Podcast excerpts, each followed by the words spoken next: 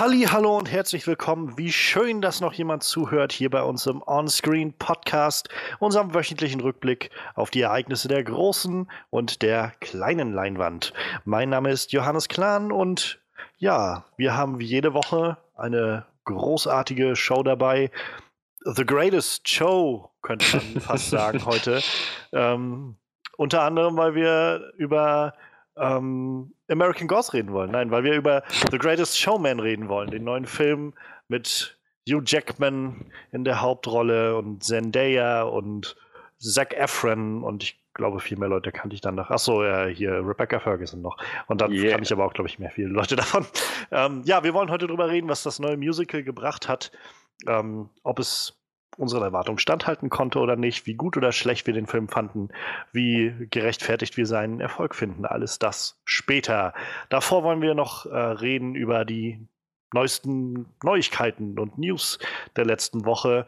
Walking Dead, es gibt Neuigkeiten zur nächsten Staffel und allem, was so, was man damit verbindet mit dem ganzen ähm, X-Men. Auch da wird gerade viel umgeschoben, nachdem Fox verkauft wurde oder sich verkauft hat an Disney. Das klingt irgendwie falsch. Und äh, American Gods zur zweiten Staffel, auch da gibt es ein kleines Update, nachdem wir immer mal schon wieder in den letzten Folgen ab und an mal was angesprochen haben dazu. Und weil das ja noch nicht alles genug ist, wollen wir wenigstens noch ein paar kleine Flashlights bieten zu äh, ein paar Filmen, die wir gesehen haben oder die besser gesagt ich noch gesehen habe dieses äh, letzte Wochenende und ja, wo wir euch einen kleinen Eindruck geben wollen, alles spoilerfrei, nämlich zu The Killing of a Sacred Deer und Paddington 2. Und jetzt kann ich erstmal einen Moment äh, ruhig sein, denn ich kann erstmal ankündigen, wer, wer, noch da ist, nämlich unser übliches Panel. Unser Horror-Experte Manuel ist heute da. Hallöchen. Und unser äh, Talking Head on Walking Dead äh, ist da und ich habe eine vage Ahnung, was er vielleicht mit dem Titel heute besprechen will. ja, ah, grüß euch. Frederik, ja. Ja, ähm, dann gebe ich jetzt noch fix die äh, Timecodes durch. Und äh, dann können wir nämlich mit unseren News starten. Denn ja, wie gesagt, damit geht es jetzt los mit unseren Highlights der Woche. Ähm, wenn wir damit fertig sind, kommt das kleine Flashlight spoilerfrei, einfach nur eine kleine Einschätzung, äh, beziehungsweise Frage, ob man das empfehlen kann oder nicht, zu The Killing of a Sacred Deer bei eine Stunde, 14 Minuten und 43 Sekunden. Wenn wir damit durch sind, geht es weiter mit einem kleinen Flashlight zu Paddington 2. Bei eine Stunde, 27 Minuten und 50 Sekunden. Und wenn das rum ist, kommen wir zu unserer ausführlichen Review Spoiler Heavy zu The Greatest Showman. Bei eine Stunde, 37 Minuten und 43 Sekunden. Meine Güte, das sind jetzt drei Timecodes, die ich da reinschneiden muss. Das wird wieder ziemlicher Aufwand. ähm, ja, aber die Timecodes sind durch und deshalb lasst uns jetzt anfangen mit unseren Highlights der Woche. Highlights der Woche. Ja, da ich jetzt nachher sowieso noch so viel zu reden habe mit dem Killing of a Sacred Deer und Paddington 2, äh, möchte ich jetzt, glaube ich, am Anfang kurz mein Thema machen und dann kann ich euch erstmal reden lassen und dann können, kann ich danach dann nochmal anknüpfen. Ähm, das Thema, was ich mir heute rausgesucht habe und was ich äh, gerne nochmal ein äh, bisschen beleuchten möchte und eure, eure Meinung zu hören möchte, ist der Stand zur kommenden Staffel American Gods.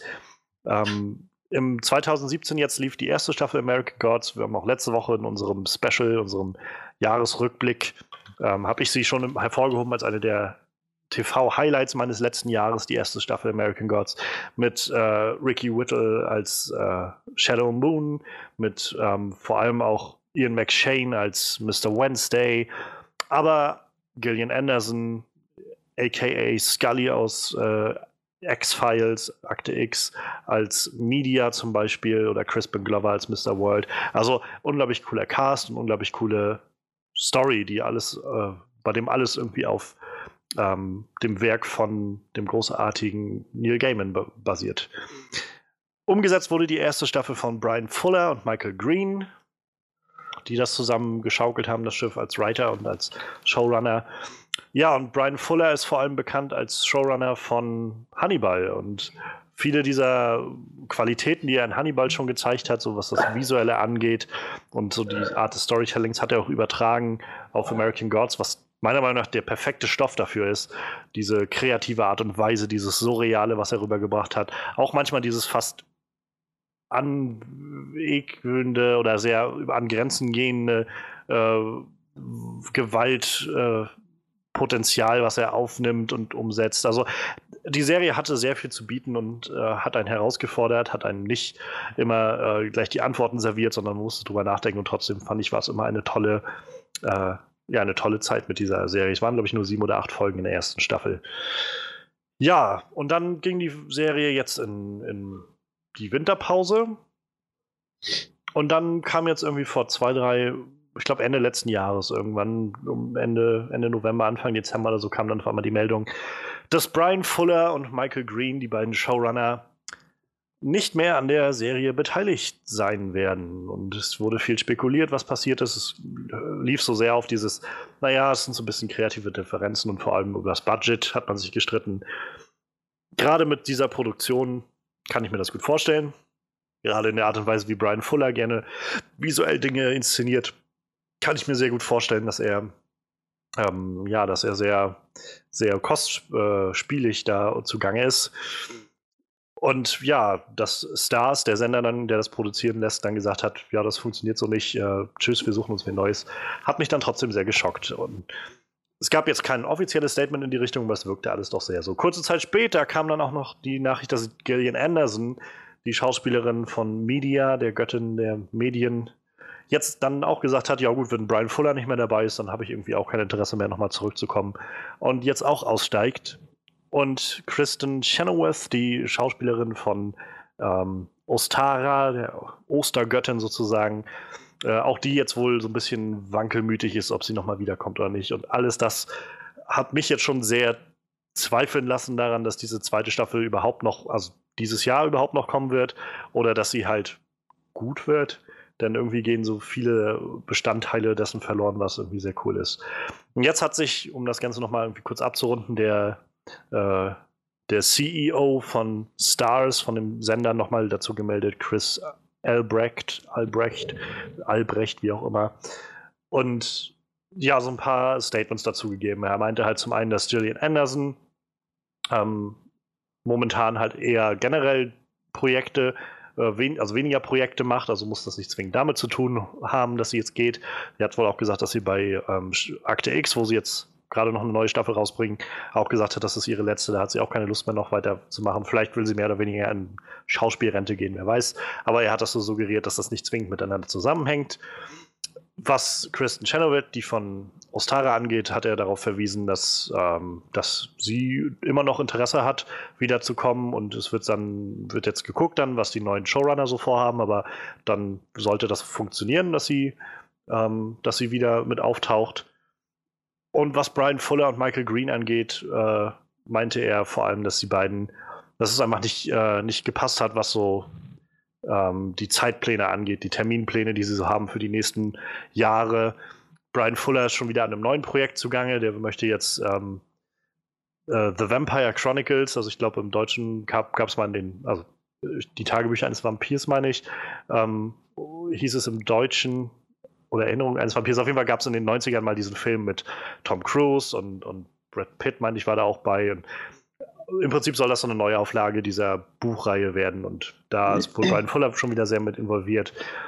Und alles das führte wohl dazu, zusammen mit diesem Punkt der, ähm, ja, des, des Gehalts und äh, der, des Budgets, dass man mehr oder weniger getrennter Wege gegangen ist, aber nach wie vor versucht, die beiden angeblich irgendwie mit zu involvieren. Also angeblich soll Brian Fuller, Michael Green immer noch mit, so, soweit sie können, mit involviert werden, was auch immer das heißen soll. Er sagt halt nur, wir versuchen irgendwie einen Weg zu finden, dass sie weiter involviert bleiben. Ich kann mir noch nicht so ganz vorstellen, wie das funktionieren soll, aber naja. Ja, die sind so oder so erstmal nicht mehr so wirklich zu haben und die neuen Showrunner werden wohl, wird wohl dann selbst Neil Gaiman wird das wohl übernehmen, ein Ruder davon, der Autor des Buches und man will ihm dann zu, jemanden zur Seite ste stellen, der schon ein bisschen Ahnung aus dem, ähm, aus dem Feld hat. Aus dem Fernsehfeld. Wer Neil Gaiman, der halt als Autor vor allem bekannt geworden ist, soll jetzt jemand, der schon im Fernsehen zu tun hatte, so ein bisschen das Gegengewicht bieten und ihn da einführen, sodass man halt zusammen an dieser Serie arbeiten kann. Jedenfalls, die Serie ist wohl sehr lukrativ gewesen, auch für Stars, und man will unbedingt eine zweite Staffel rausbringen. Und unterm Strich ist das alles ziemlich, äh, ziemlich verwirrend, finde ich. Und ich, äh, ich weiß noch nicht so recht, ob ich das wirklich begrüße. Also es ist schön zu hören, dass Neil Gaiman halt weiter involviert bleibt in das Ganze als Autor der, der Reihe. Ähm, Gerade mit der ersten Staffel hat sich halt gezeigt, da war ich auch schon involviert, dass er sowohl, also scheinbar als Berater irgendwie daran war, wichtige Punkte umzusetzen, aber auch bereit war, Zugeständnisse zu machen, einige Plotpunkte anders zu machen und neu zu machen und auch das fand ich sehr schön. Ähm, aber dass wirklich Brian Fuller, dass der geht, lässt mich sehr, sehr erschaudern, denn ich, ich glaube, es wird sehr schwer, diesen Style von Brian Fuller des Geschichtenerzählens, aber auch des visuellen Stils ähm, wieder einzufangen oder umzusetzen oder man muss sich halt davon abwenden und was anderes machen. Weil ansonsten kommt es, glaube ich, bloß wie eine billige Kopie rüber. Und wenn man was anderes macht, frage ich mich dann, ob das wieder so faszinierend werden kann, wie es das schon mal war, jetzt mit der ersten Staffel. Ja, und das Gillian Anderson geht ist auch sehr traurig, denn ich fand, Media war mit einer der coolsten neuen Götter, die wir da gesehen haben. Also insofern bin ich nach wie vor sehr besorgt um die zweite Staffel. Ich bin, ich, also mal gucken, was so die nächsten Meldungen dann irgendwann bringen, die rauskommen. Ähm, Wenn es dann vielleicht mehr so heißt, wir haben jetzt äh, noch, noch die restlichen, wir haben alle Figuren in, in, äh, in, ihren Platz gebracht und jetzt können wir endlich anfangen mit der neuen Staffel. Vielleicht kann sich das dann ein bisschen mehr beruhigen oder so, was ich so empfinde, aber momentan bin ich doch eher skeptisch und besorgt. Ja, ich würde gerne eure Meinung auch dazu hören, ähm, was, was ihr von, von all dem haltet. Ich meine, vor allem dann natürlich deine Meinung, Manuel, denn du hast die mhm. Serie auch gesehen. Mhm. Ich äh, habe die Serie auch sehr gemocht. Äh, ich mag auch das Buch und ich würde auch gerne wissen, wie es weitergeht, aber ich mache mir da gerade nicht wirklich so viel Hoffnung irgendwie. Das, das klingt alles so, als äh, würden sie die Serie nachher aus äh, Mangel an, an, Motivation einstellen oder an, an, Mangel an, an Mitarbeitern wegen mir, wenn alle weglaufen. Mhm. Ich warte ja nur darauf, dass irgendwie so ein äh, Ricky Whittle sagt, ich habe keinen Bock mehr oder, oder äh, irgendwer anderes aus dem Hauptcast so. Das, ein McShane oder so, ich, ich mag ja nicht mehr oder irgendwie sowas. Und dann ersetzen sie den durch einen halbgaren Schauspieler. Also irgendwie sowas erwarte, erwarte ich gerade noch. Kann, kann ja, gerade nur noch schlimmer werden, habe ich das Gefühl. Also mir gibt halt ein bisschen halt der Punkt, dass halt der, dass die, der, der Showrunner oder der CEO von Stars halt selbst sagt, das ist uns halt ein echt wichtiges Projekt, so, wir wollen das halt auf jeden Fall weitermachen. Das ist schon mal ein gutes Zeichen, finde ich. Aber ja, also gerade auch was du ansprichst, irgendwie, je länger das ja jetzt alles dauert, umso mehr verschieben sich ja dann immer noch welche, irgendwelche Terminpläne und so. Und nicht jeder ja, ja. Schauspieler ist ja jetzt quasi das Jahr lang über frei, einfach nur um diese eine Serie zu machen. Sondern, naja, gibt ja auch viele, die irgendwie tausend Projekte haben und dann irgendwann sagen, gut, ihr fangt jetzt an zu drehen, tut mir leid, ich habe jetzt schon den nächsten Film oder sowas. Und es wäre halt so schade. Also ich meine, so finde ich es jetzt gerade schon schade, dass, dass das so alles aus den Fugen gerät, aber Stell dir mal vor, dass jetzt irgendwie nachher ein McShane nicht mehr zurückkommen kann oder sowas. Das wäre. Ja, zum Beispiel. Der muss dann vielleicht, weiß ich nicht, The Continental drehen oder, oder irgendwas, äh, oder John Wick 3 oder so. Ja. Wo ich mir dann halt auch denke, so, da bin ich mir nicht mehr sicher, was mir wichtiger ist irgendwie. Ja, das ist irgendwie traurig. Ja, wie gesagt, ich denke, das steht alles unter keinem guten Star. Ja. Ach, war der schlecht. Aber so, so Neil Gaiman als Showrunner, gibt dir das so ein bisschen Halt?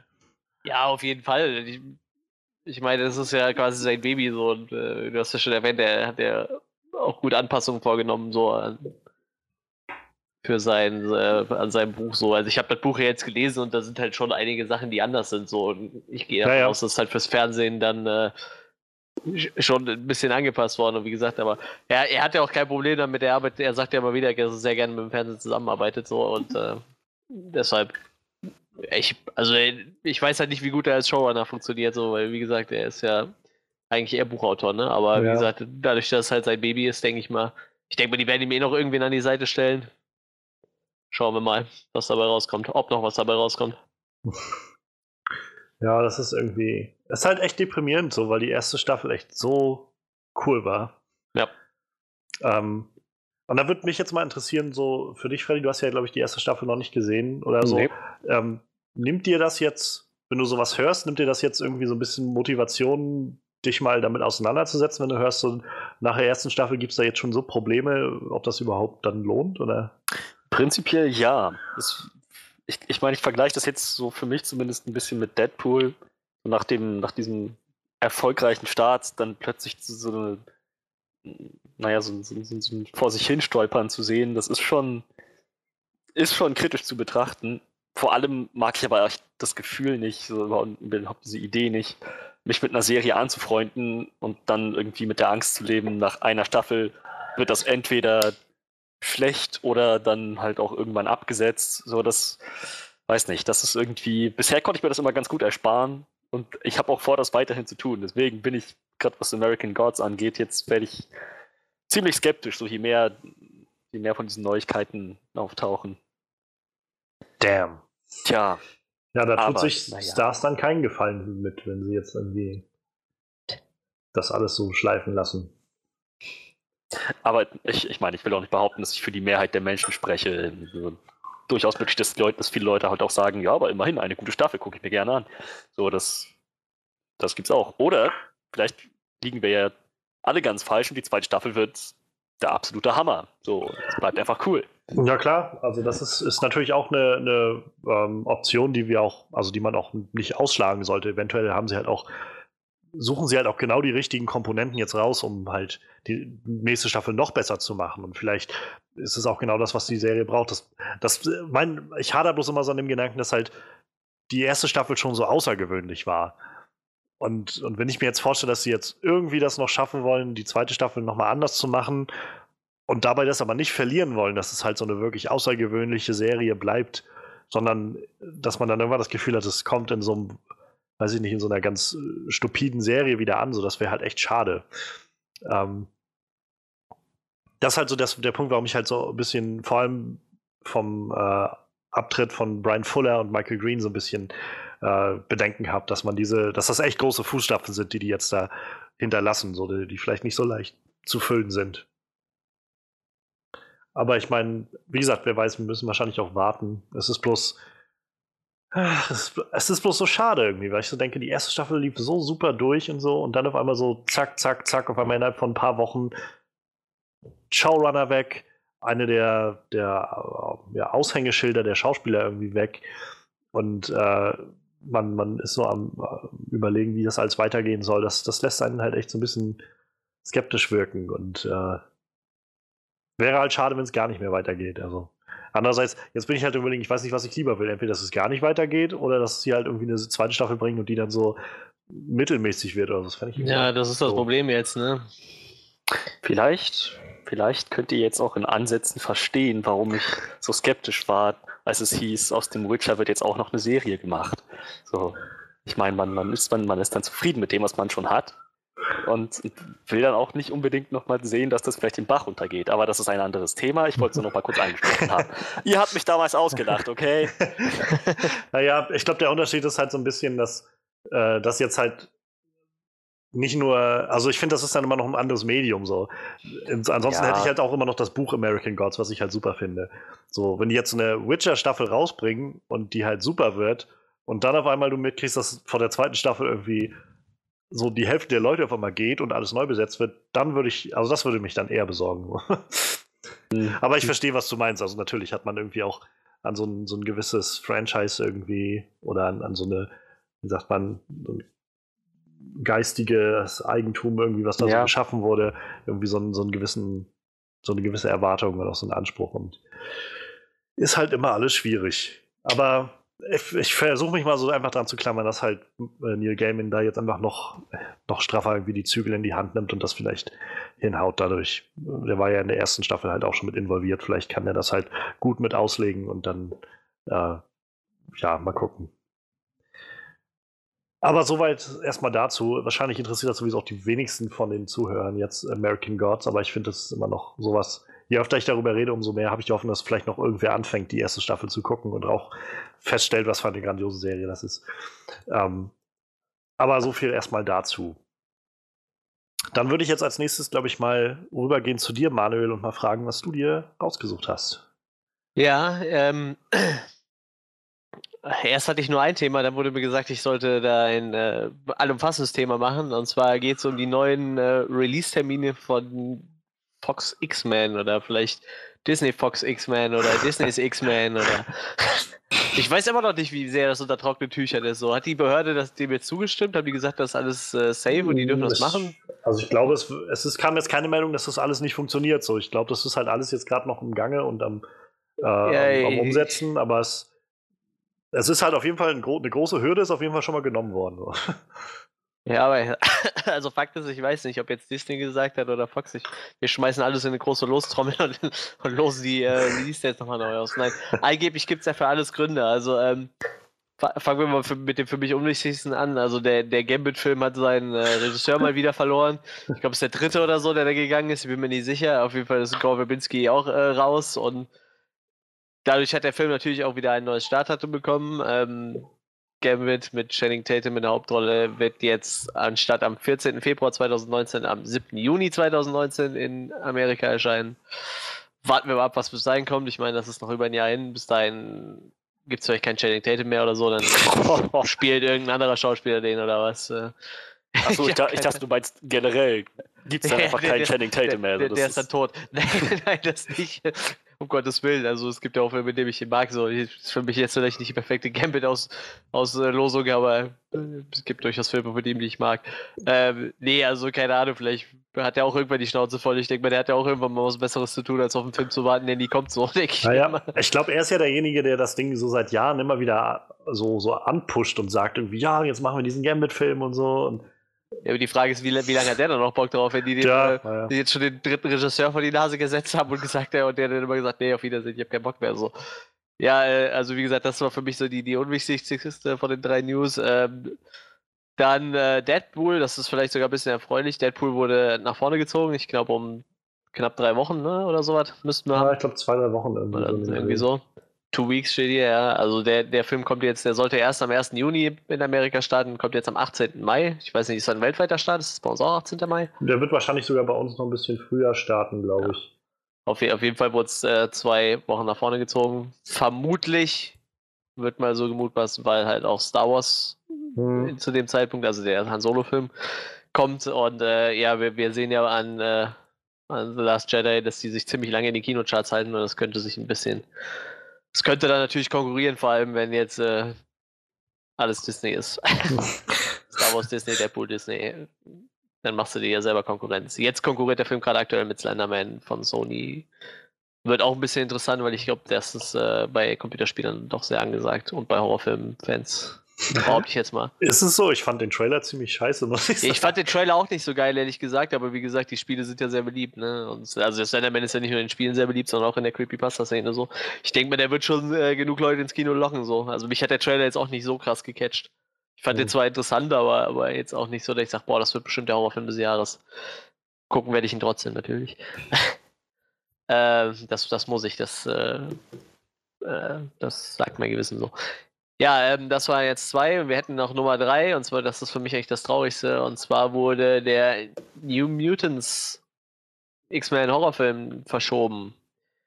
Und zwar eine ganze Ecke. Das sind nicht nur zwei Wochen, der wurde vom 13. April 2018, was ja jetzt absehbar gewesen wäre, zum 22. Februar 2019 äh, verschubst. Und äh, natürlich, wie, wie nicht anders zu erwarten, weil da müssen noch Nachdrehs gemacht werden und an dem Film muss noch gearbeitet werden. Äh, ja, ich weiß nicht. Ich meine, wir reden hier immer noch von Fox Disney und nicht von, von äh, Warner DC, aber äh, wenn ich sowas höre, dann kriege ich immer schon äh, das kalte Grauen. Angeblich, angeblich war der Film in den Test-Screenings vielen Leuten nicht gruselig genug. Wenn dem wirklich so ist, dann ist das vielleicht sogar ganz okay, wenn sie ja, ein bisschen dran ja. arbeiten. Wenn dem nicht so ist, ja, kann man wieder nicht sagen, was dabei rauskommt jetzt. Ne? Vielleicht hat Disney auch gesagt, oh, der ist zu gruselig, da müssen yep, wir aber yep. mal ein bisschen kinderfreundlichen Film draus oh machen. Gott, nein. Ich meine, bei Deadpool haben sie ja irgendwie die, haben sie ja irgendwie freie Hand gelassen, mehr oder weniger, aber der Film war ja auch wahrscheinlich schon komplett fertig, ne? Aber ich also, weiß nicht. Ich, zum, also ich, zum ersten Mal, ich glaube, Disney ist noch gar nicht so weit, dass sie schon da mitreden können, gerade was, äh, was jetzt die Filme konkret angeht, dass sie jetzt sagen können, okay, dann dreht ihr den nochmal komplett neu. Glaube ich nicht. Also mag sein. Nee, komplett neu sowieso nicht. Aber, aber das, naja, das Ding ist aber, wenn, also das sind jetzt halt nicht irgendwie mal zwei, drei Monate, um irgendwie ein bisschen Raum zu schaffen oder sowas, sondern das sind zehn Monate, die ja. diesen Film verlegen. Also, wenn so ein Film zehn Monate verlegt wird, dann, dann muss da echt irgendwie ganz schön was anstehen. So. Ja. Dann heißt es entweder, dass sie, dass sie irgendwie wen neu casten müssen oder sowas und nochmal neu große Teile des Films nochmal neu machen müssen oder, äh, oder was weiß ich, nochmal das Ende nochmal komplett neu drehen müssen oder neu bearbeiten müssen. Oder es heißt halt, dass, dass sie ja irgendwie dann doch festgestellt haben, dass sie einige Dinge sehr anders angehen wollen. Ich weiß nicht, sie haben, wie gesagt, sie haben ja gesagt, dass sie irgendwie jetzt mehr Horror hinzufügen wollen. Aber ich weiß nicht, also, also irgendwie so wirklich überzeugend tut mich dieses Argument nicht. Ja, mich irgendwie auch nicht. Zehn Monate vor allem, der Film hat schon seine. Also, ich habe den Trailer schon im Kino gesehen. So, es ist nicht so, dass das irgendwie. Ja. Dass das jetzt irgendwie so ein bisschen. Also, Beispiel jetzt zum Beispiel der Han Solo-Film, der jetzt kommen soll. Ich sage mal noch soll, wir haben noch keinen Trailer dafür gesehen. Wir haben noch eigentlich noch gar nichts davon gesehen. Wir haben bloß gehört, dass es dass irgendwie scheinbar nichts so wirklich fun funktioniert hat dahinter den Kulissen.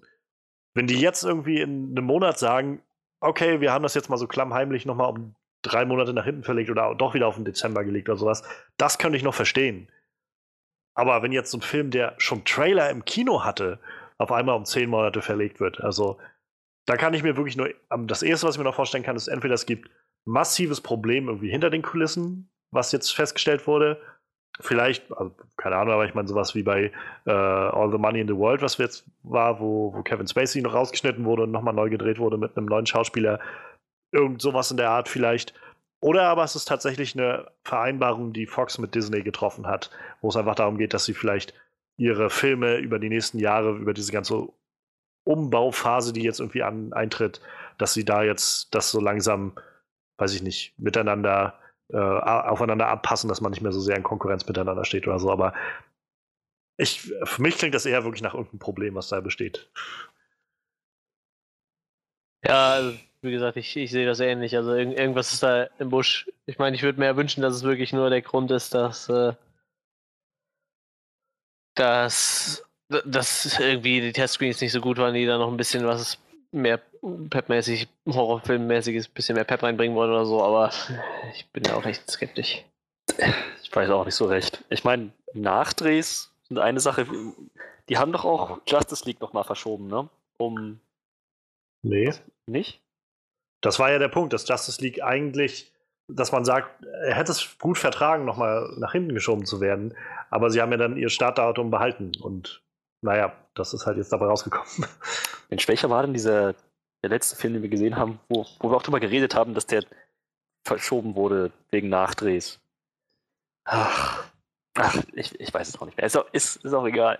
So, mh, hm, es ist es ist schon echt krass, wenn man davon ausgeht, dass das wirklich nur aufgrund von Nachdrehs ist, dann haben die da anscheinend eine Menge nachzudrehen. Also irgendwie den, den ganzen Film mehr oder weniger. So, so zumindest wirkt das. Und tja, also ich, ich kann mir vorstellen, dass es da echt einen Konflikt gibt, was den Ton des Films angeht. Und ich fände das, also das, das würde auf jeden Fall schon mal ein sehr schlechter Start sein für dieses ganze Disney Fox Ownership Ding. Wenn gleich mal der erste Film der, wo Disney tatsächlich einen Finger drauf hätte haben können, rauskommt und dann gleich so, naja, so ein familienfreundlicher MCU-kompatibler Film wird. So, man denkt so, wow, ihr, ihr, ihr lasst echt nichts mehr irgendwie an einer langen Leine. So, es ist alles nur noch, alles nur noch ganz eng unter ganz scharfer Kontrolle, alles Disney familienfreundlich. So, ich, ich glaube, darauf könnte es echt hinauslaufen. So, jetzt sagen sie noch, ja, wir, wir wollten einen Film gruseliger machen. Und nachher sagen sie, naja, ich meine, definiere gruselig. Gruselig für einen Fünfjährigen ist das auf jeden Fall. Hm, ich glaube das nicht. Also für mich erscheint das irgendwie nicht so wirklich, äh, nicht so wirklich wahrscheinlich, dass sie in solche Richtungen gehen. Also ne, sonst, ich weiß nicht, sie behalten jetzt zum Beispiel jetzt hier X-Men Dark Phoenix scheinbar ja auch immer noch auf dem gleichen Startdatum, das sie jetzt haben für den diesen November oder ich glaube Oktober, November irgendwie in dem Dreh. Ähm, ohne dass sie da jetzt nochmal, also ich glaube generell nicht, dass sie schon an dem Punkt sind, dass sie jetzt anfangen können, in den Filmen, die jetzt noch von Fox gemacht werden, irgendwie drin rumzu, rumzufuschen oder sowas oder was zu ändern. Das sind ja Filme, die alle schon draußen sind und wo auch immer viel Geld damit dabei hängt, dass du jetzt da halt neu, äh, neu also Sachen neu drehst und neu verschiebst und so weiter. Also ich kann, es scheint mir einfach nicht, nicht logisch, dass Disney sagen würde, wir haben jetzt gerade diesen Deal erst gemacht und das Erste, was wir tun, ist, wir stecken nochmal mehr Geld da rein, um einen Film zu machen, der eigentlich, also nochmal irgendwie umzumodeln, der eigentlich schon fertig ist und äh, nur weil er halt irgendwie einen anderen Ton hat, so das kann ich mir noch nicht vorstellen. So, wenn sie nachher irgendwann anfangen, diese Sachen ins MCU rüberzubringen, dann wird das sicherlich eine andere Geschichte sein. Glaube ich jedenfalls, dass es, dass man dann, ich glaube generell, dass sie ziemlich viel recasten werden und anders machen werden, aber ähm, ich, ich kann mir nicht vorstellen, dass sie jetzt anfangen zu sagen, wir müssen in diesem Film irgendwas umändern. Ich mag mich irren, aber so wirklich, weiß nicht, erscheint mir nicht so wirklich sinnvoll. Ich glaube, auch da sind die Disney-Leute wieder clever genug für zu sagen, das, das hilft ja letztendlich keinem.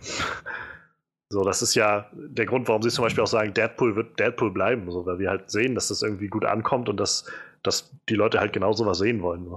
Naja, bloß Deadpool ist schon mit einem Film draußen die, das, das, das Horror New Mutants Franchise noch nicht. Und wenn Disney das den Eindruck hat, das wird sich nicht verkaufen, dann machen die das halt nicht. So, ich glaub, ja, aber das glaube ich halt nicht. Also ich glaube halt nicht, dass sie jetzt einfach sagen, äh, nö, das wird sich nicht verkaufen, weil, also die sind ja nicht blöd, die sehen ja auch, dass Logan sich wie Wahnsinn verkauft hat oder dass Deadpool sich verkauft hat. Also die sind, ich glaube halt jedenfalls, ich persönlich glaube es mal nicht, ich sitze nicht bei Disney, aber ich glaube nicht, dass die Leute bei Disney so, äh, so, so eine Scheuklappen aufhaben, dass sie glauben, nichts, was, was anders ist als das, was wir machen, funktioniert. So, das glaube ich nicht. Ich glaube eher, dass sie halt das schon wahrnehmen, dass auch andere Dinge funktionieren. Und wie gesagt, ich glaube auch nicht, dass sie schon so weit sind, dass sie überhaupt schon in diesen ganzen Filmen rummodeln können. So, sonst könnten sie ja. Also dann wäre halt die Frage, warum sollten sie jetzt bei denen was zum Beispiel machen, statt halt bei den ganzen anderen Fox-Filmen, die noch alle rauskommen in den nächsten Jahren, bevor der Deal wirklich. Das dauert ja jetzt noch irgendwie so 17, 18 Monate oder sowas, bis das Ganze über den Tisch gegangen ist und alle Properties so wirklich bei Disney dann gelandet sind. Naja, wie gesagt, auch ich mag mich irren.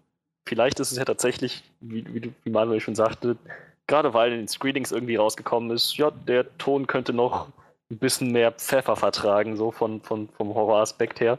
So, da hätte, hätte, ich auch, hätte ich auch nichts dagegen. Ich kann mir echt kaum vorstellen, welche anderen Aspekte so zu kreativen Differenzen in dem Film hätten führen können, zu dem Ausmaß, dass sie den Film um zehn Monate verschieben müssen und davon die Hälfte wahrscheinlich Nachdrehs sind. Aber naja. Wie gesagt, ich kann mir halt nur vor, das Einzige, was ich mir wirklich vorstellen kann, also was für mich am logischsten wirkt daran, ist eigentlich, ähm, dass sie, dass, dass sie sagen, okay, wir brauchen, wir, wir wollen uns irgendwie diese Filme so jetzt aufteilen, dass sie halt nicht in Konkurrenz stehen für die nächsten Monate. Das ist noch so das, was mir irgendwie am wahrscheinlichsten erscheint, dass, dass sie das vielleicht bei ihrem Deal schon irgendwie mit abgemacht haben zwischen Disney und Fox, sodass man einige Dinge verschieben muss, sodass halt nicht New Mutants jetzt im, ich glaube, der ursprünglich wäre Ende April rausgekommen, irgendwie so eine Woche vor ähm, Infinity War oder sowas. Dass sie halt sagen, wir, wir, müssen, wir teilen uns diese Filme, die ihr alle schon fertig habt, jetzt nochmal so auf, dass das Ganze irgendwie besser hinkommt für uns, dass wir halt, naja, dass sich nichts im Gehege ist irgendwie so. Das, das könnte ich mir noch eher vorstellen, wie jetzt halt mit Deadpool 2 auch, dass sie halt sagen, naja, statt dass der jetzt irgendwie mit Han Solo zusammenläuft an einem Wochenende, schieben wir den mal nach oben oder sowas, eine Woche oder zwei. Das, wie gesagt, erscheint für mich noch am sinnvollsten. Ich mag mich total irren. Mag sein, dass Disney da sonst was drin war, aber ich, ich glaube auch, wie gesagt, nicht, dass Disney so, so blindlings ist in seinem, in seinem Modell. Tja, naja, bleibt abzuwarten. So, ich meine, was ich irgendeinen Zweck werden die Nachdrehs schon haben. So diese massiven Nachdrehs. So irgendeinen Zweck außerhalb von organisatorischen Überschneidungen wird es da sicherlich geben, nehme ich an. Naja, ja, also ich meine, die Frage ist halt, wie massiv sind diese Nachdrehs? Das, das hören wir ja nicht. Wir hören ja bloß zehn Monate zu ja, ja, klar, Und halt, klar. wir wollen ein bisschen mehr Horror noch hinzufügen. So. Ob das jetzt halt massive Nachdrehs beinhaltet oder nicht, das ist jetzt halt die Frage. Also, das hat wieder dieses wo man sich eigentlich wünschen würde, also wie so eine kleine Fliege irgendwie an der Wand von Disney zu sitzen so, und einfach mitzuhören, was da so alles passiert. Kann, ich meine, es ist auch witzig, darüber einfach zu, äh, zu spekulieren, was so passiert, aber ja, trotzdem sehr, sehr krasse, krasse Nummer irgendwie. Also.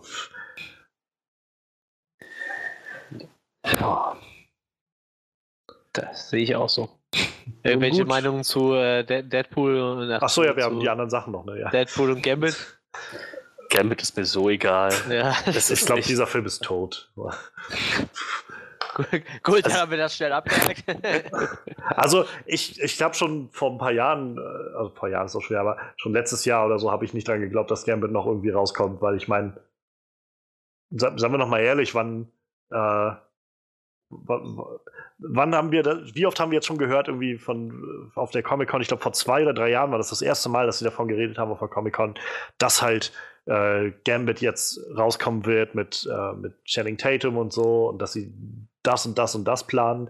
Und dann wurde das immer wieder verschoben und noch ein Regisseur ist gekommen und wieder gegangen und so. Und ich habe noch nie jemanden gehört, der gesagt hat, ich brauche unbedingt einen Gambit-Film. So. Das ist halt der nächste Punkt. Ich, mag sein, dass Gambit in den, in den Zeichentrickfiguren damals, also in den Zeichentrickserien, damals eine bekannte oder beliebte Figur war, aber ich bin noch jetzt skeptisch, dass man da eine ganze, ähm, eine ganze Story drum basteln kann. Und jetzt ist halt die Frage auch mit dem Disney-Deal. Also, jetzt haben sie es bis 2019 rausgeschoben, so Mitte 2019 erstmal. Bis die einen Regisseur gefunden haben und wieder auf Dreh klar sind. Und da verschieben sich ja dann wieder irgendwie lauter äh, Terminplane von, äh, von unterschiedlichen äh, Schauspielern, die dabei sind und, und Leuten. Also, ich glaube, bis die fertig sind, ist der Deal schon wieder rüber und dann wird Disney sich sicherlich was, was Neues einfallen lassen, was sie mit Gambit machen. Also, ob sie halt überhaupt was damit machen. Also, und ja, wegen mir soll es halt auch nicht kommen, ist mir auch total egal. Ich, ich muss, ähm, ich muss ihn, also hier Channing Tatum nicht als Gambit sehen. Tja, tja, geht mir ganz genauso. Ich meine, ich, wenn, wenn er dann kommt, werde ich, werd ich ihn mir, denke ich, anschauen, aber ich, es ist jetzt nicht irgendwie ein heiß ersehnter Film für mich. So ganz, ganz weit entfernt davon. Tja. Ja, und Deadpool 2 ist so, also schön. Ach so, ja, ja. Also kriegen wir den ja zwei Wochen früher. So. Soll, mir, soll mir recht sein. Spricht vielleicht auch ein bisschen dafür, dass sie sich am Set und hinterm Set und in der Production doch noch ein bisschen einiger werden konnten, als man es vielleicht geglaubt hätte ursprünglich nach den ganzen News von wegen kreativen Umwälzungen. Tja, ich bin halt, also bei dem Film bin ich halt so langsam echt gespannt, was halt der, der eine von den beiden John Wick-Regisseuren da so jetzt gemacht hat mit dem Deadpool-Material und in welche Richtung das so gehen wird. Ähm, ich, ich meine, ich weiß halt nicht, wie das mit den Writern ist bei dem Film, ob dieselben Writer dran geblieben sind oder wie, wer da dran beteiligt war. Ich habe halt so ein bisschen Bedenken, dass der Film vielleicht ähm, ähnlich wird, wie, wie wir das vielleicht bei Atomic Blonde gesehen haben.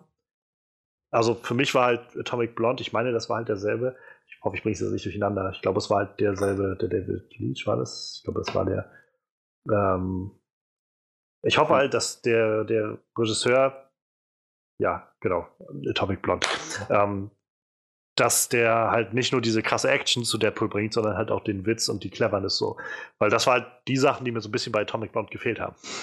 Das war halt coole Actionsequenzen, aber darüber hinaus war es irgendwie eine unglaublich vollgestopfte, manchmal hanebüchende Story, so die irgendwie vorne und hinten so ein bisschen äh, zu wünschen übrig gelassen hat. Also das ist so das, wo ich so langsam wieder so ein bisschen neugierig bin, einfach was dabei rausgekommen ist. So. Aber so generell freue ich mich drauf. Also ich meine, es ist Deadpool. Ich hoffe mal, das wird wieder witzig.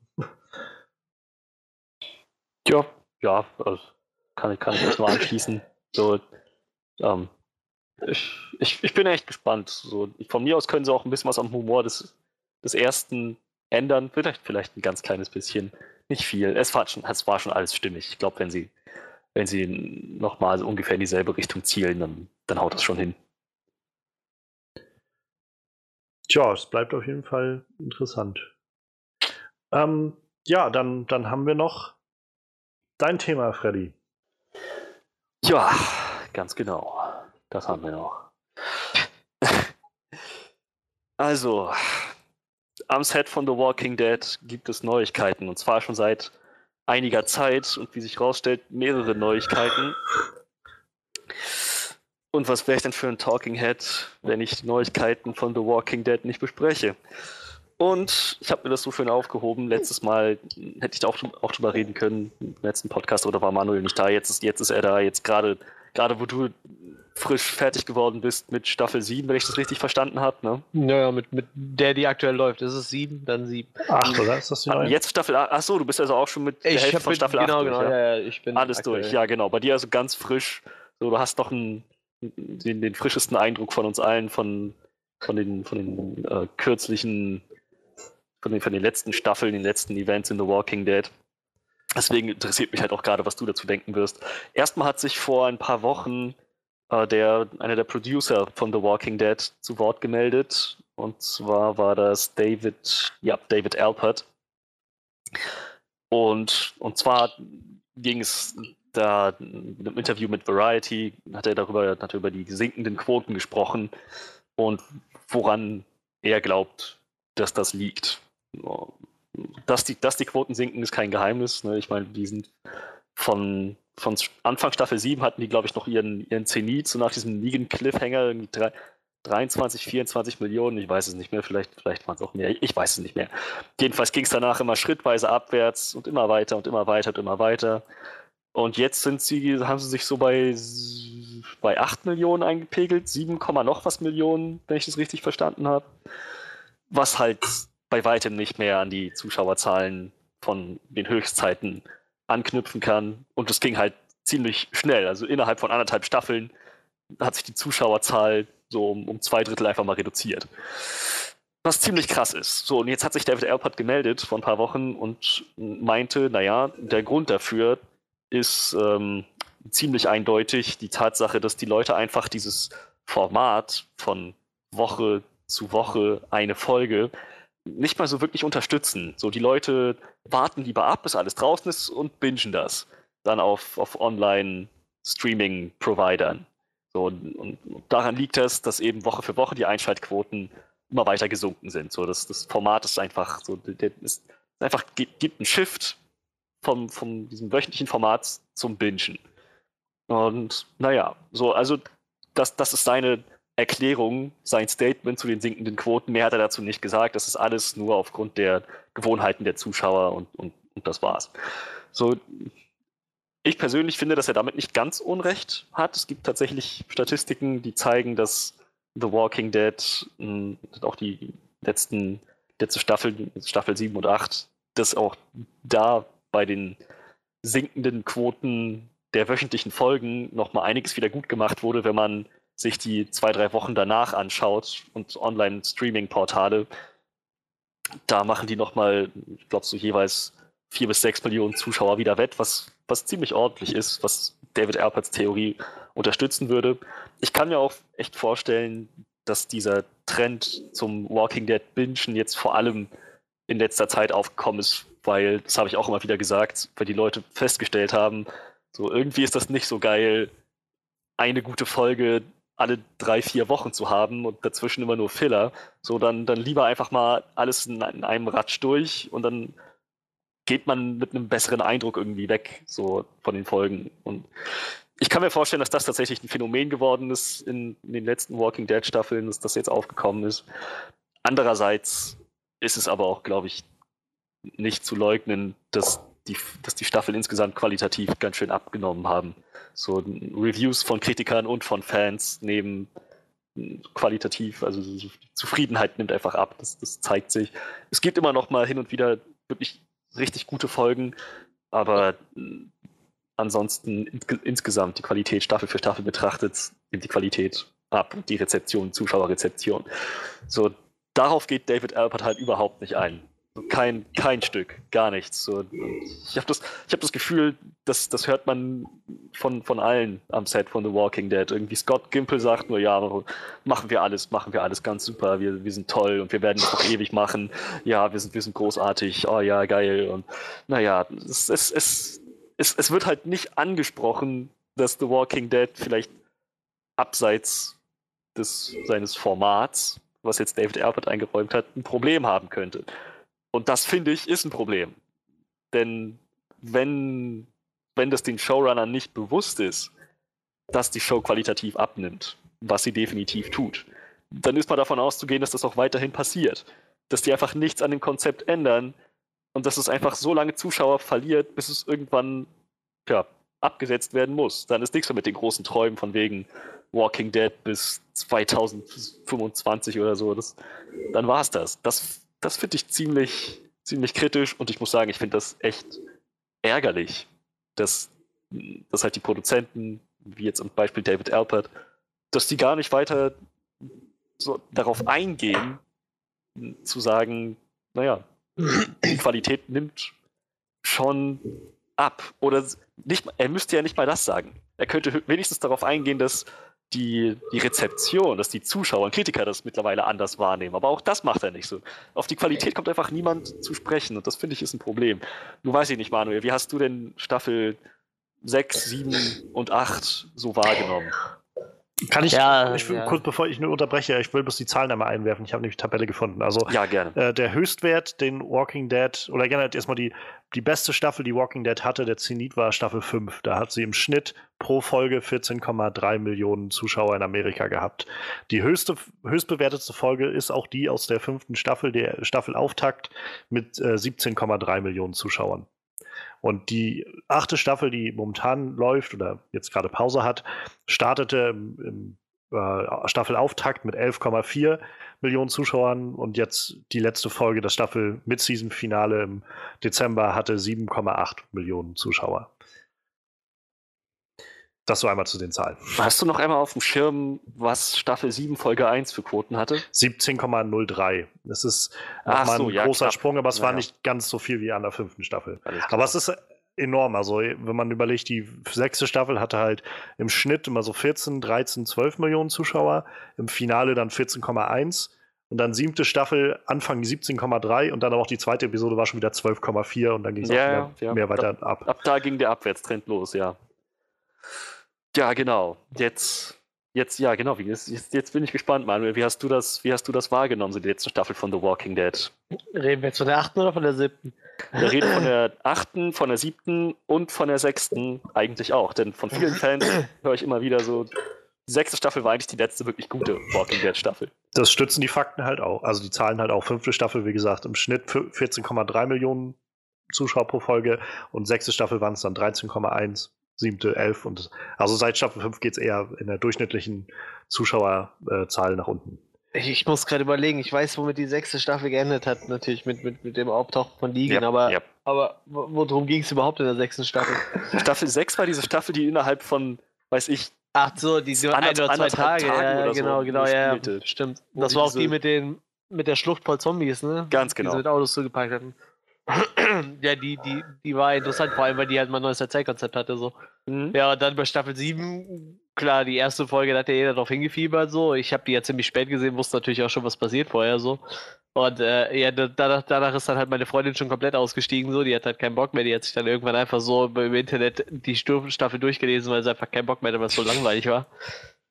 So, äh, du erwartest halt vor allem so richtig viel von, von so einem Charakter wie Negan und dann ist das einfach nur so ein Typ, der immer dieselben blöden Reden schwingt und Yep.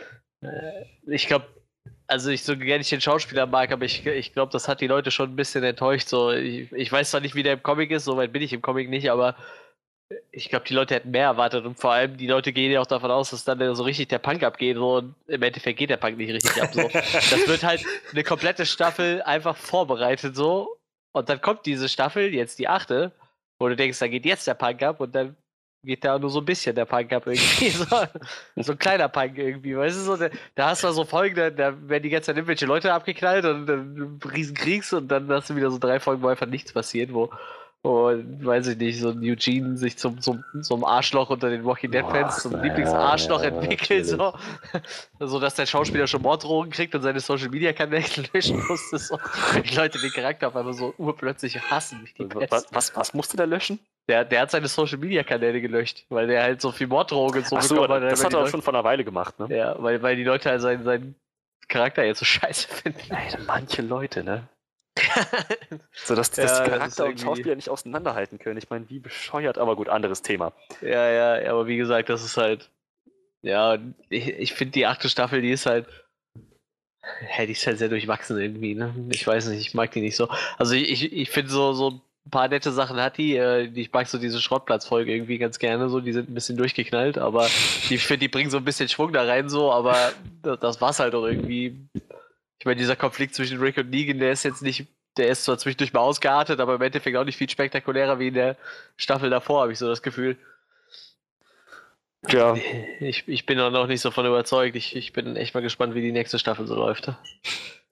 Es ist vor allem so, weiß nicht, so die, die, die Plotlines verlaufen sich halt relativ stark. So diese ganze Geschichte mit Rick und den, den Scavengers da auf dem Schrottplatz, so interessant das auch ist, es ist total sinnlos. Er versucht, die auf seine Seite zu ziehen, obwohl sie eigentlich schon einen komplett fertigen, perfekten Plan haben, mit dem ja. sie die Überhand hätten behalten können.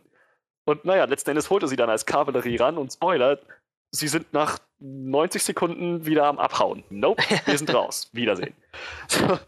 Ich meine, vielleicht wird das noch irgendwo hin, aber das war so ein sinnloser Quatsch, in dem sich Rick eigentlich mit viel wichtigeren Dingen hätte befassen können. Aber das ist halt nur ein Beispiel für so die, diese Plotlines und Charakterhandlungen, die einfach immer weniger Sinn ergeben. So, naja, das, das, das, das finde ich. Wie gesagt, es gibt noch gute Folgen ähm, zwischendrin. Ich glaube, Folge 4 war die mit, ähm, mit King Ezekiel und ähm, so seinem, dem, dem, dem Angriff des Kingdoms auf diesen Savior Outpost und der da ziemlich fehlschlägt. Das war schon, das war schon eine verdammt gute Folge. Aber das sind immer nur so kleine, ja, Momentausschnitte irgendwie. Der Rest der Staffel sitzt du dann da und denkst so, was, was passiert jetzt hier gerade? Ist, ist, das, ist das ein Flashback? Ist das, ist das eine Vision von der Zukunft? Was davon passiert zuerst und was zuletzt? Das ist ein kompletter Überblick verloren. Und ja, du hast es eigentlich schon ganz, ganz gut erfasst. So, es ist nicht so intensiv, wie man sich das von diesem All-Out War gewünscht hätte, nachdem das in Staffel 7 so relativ schleppend vorbereitet wurde. Ja, genau, also was, was sagst du zu diesen Äußerungen von David Alpert? So, die sinkenden Zuschauerzahlen sind einfach bloß, weil die Leute das mittlerweile nur noch bingen wollen. Ja, ich muss halt gestehen, ich bin auch eher so der Binge-Watching-Typ, aber äh, ja, man sollte sich vielleicht trotzdem mal Gedanken machen, dass die Leute vielleicht auch einfach weglaufen, weil die Serie bei weitem nicht mehr so gut ist, wie sie mal war. Ich muss zwar sagen, ich finde zum Beispiel Staffel 2 immer noch eine der schlimmsten Staffeln überhaupt so, weil ich die unglaublich langweilig fand. Aber so an Staffel 3, 4, 5 kommt es auf jeden Fall bei weitem nicht mehr ran. So, ja. die fand ich richtig gut. Und äh, ja, ich weiß nicht, man kann sich das halt schön reden, muss man vielleicht auch ein bisschen als Regisseur so. Aber, oder als, als, keine Ahnung, was er da für eine Position hatte. Aber wie gesagt, ich gehe mal davon aus, äh, irgendwann kann er sich davor auch nicht mehr verschließen und dann sind die Pläne, 20 Jahre noch Walking Dead weiterlaufen zu lassen, irgendwann auch mal hinfällig, würde ich sagen.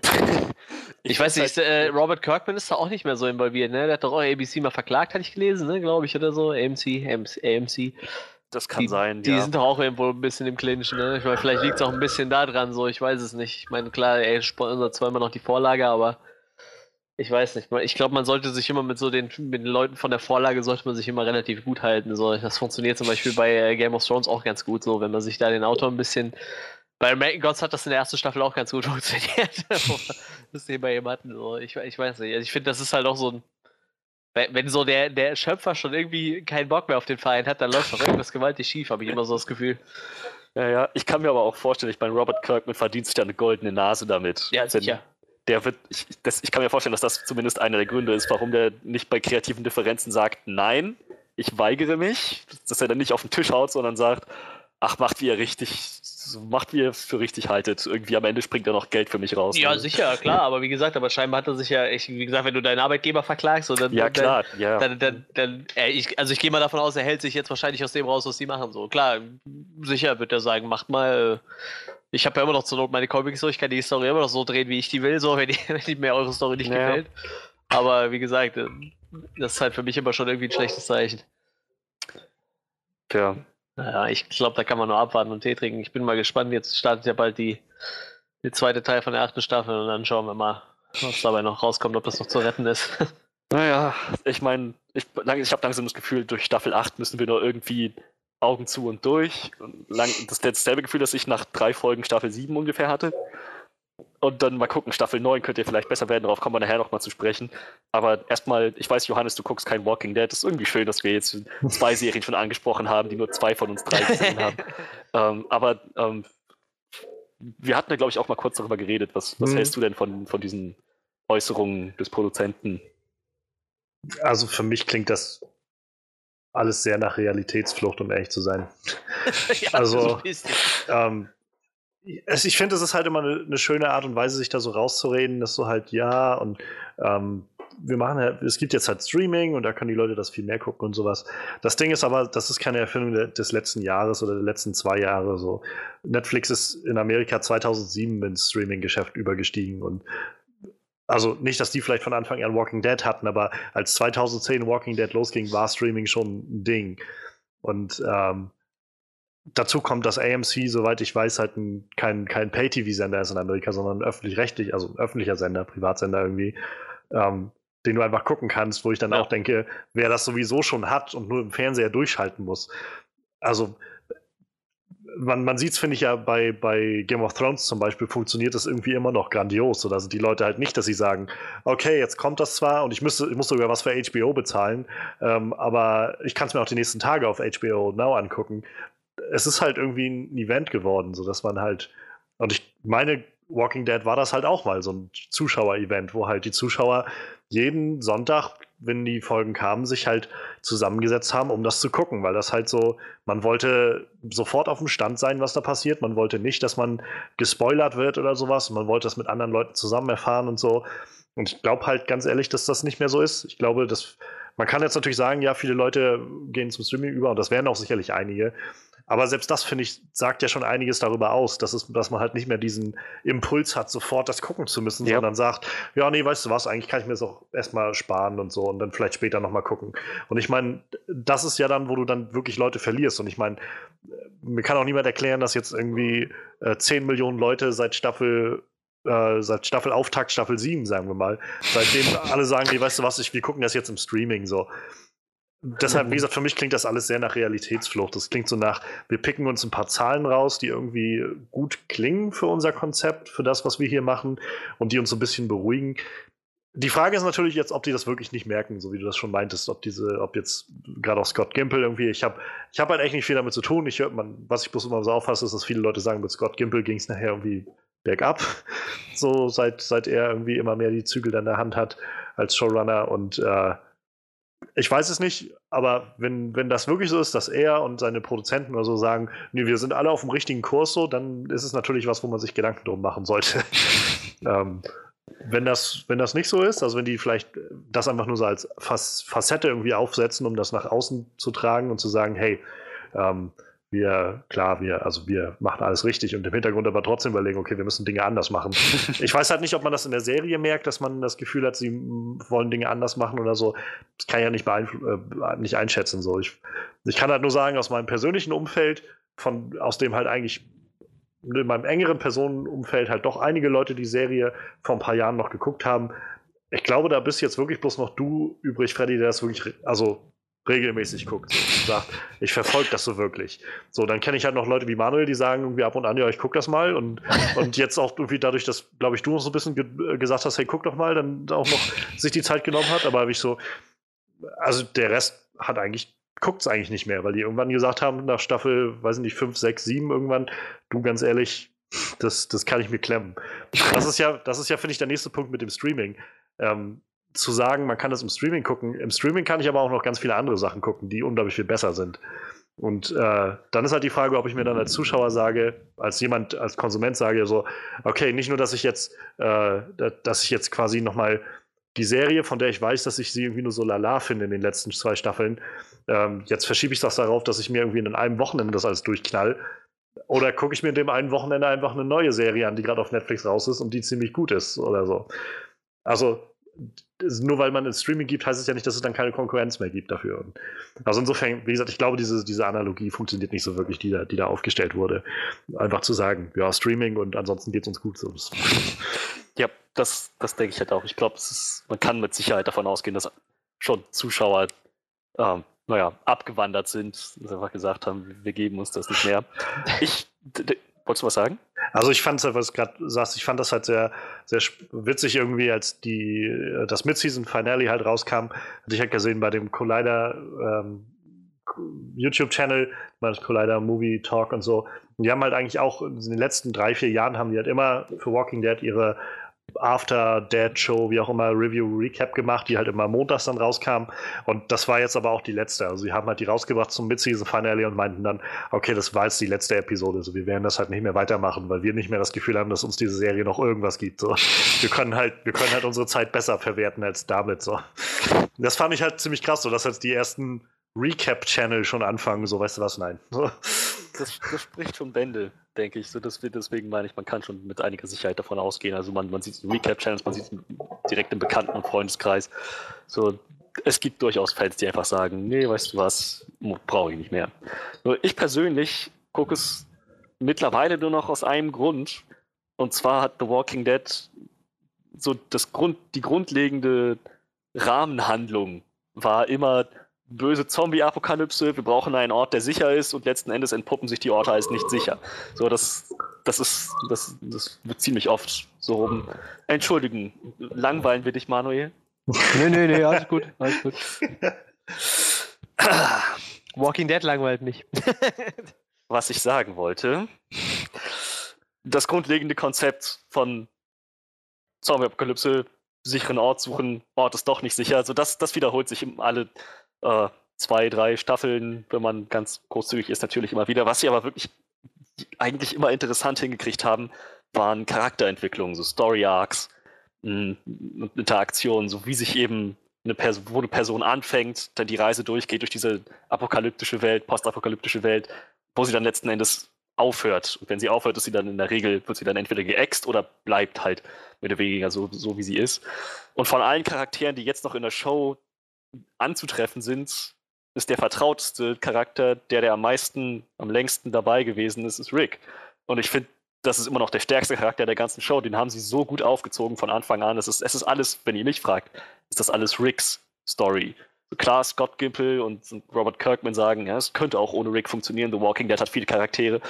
Das ist wahr, aber keiner so wie Rick. So, das ist, ich, ich gucke die Show eigentlich, ich gucke ich guck die Serie eigentlich hauptsächlich noch, weil ich wissen will, wohin die mit Ricks Charakter noch gehen, weil das, das ist immer noch die größte Stärke von The Walking Dead, wenn ihr mich fragt. So, und mal schauen, ob sie jetzt damit neue Wege gehen oder nicht. Ich finde diesen Twist zwischen ihm und, und Negan halt immer noch mm, relativ gut aufgezogen, wenn es dann mal tatsächlich so weit kommt, dass es der Interaktion gibt. Darüber reden wir später noch mal in einem gesonderten Podcast. Ähm, worauf ich jetzt noch mal ganz gerne eingehen möchte, ist die zweite Walking Dead Neuigkeit die halt auch gerade, wo wir schon ein bisschen angeschnitten haben, ein bisschen dann darauf anspielt, wie es mit The Walking Dead weitergehen wird. Und zwar mh, hm, gibt es für die neunte Staffel The Walking Dead, also wurde die, die Serie wurde verlängert, wen überrascht, die Zuschauerzahlen sind obwohl gesunken immer noch ziemlich gut. Äh, also verhältnismäßig wirklich mit anderen Serien.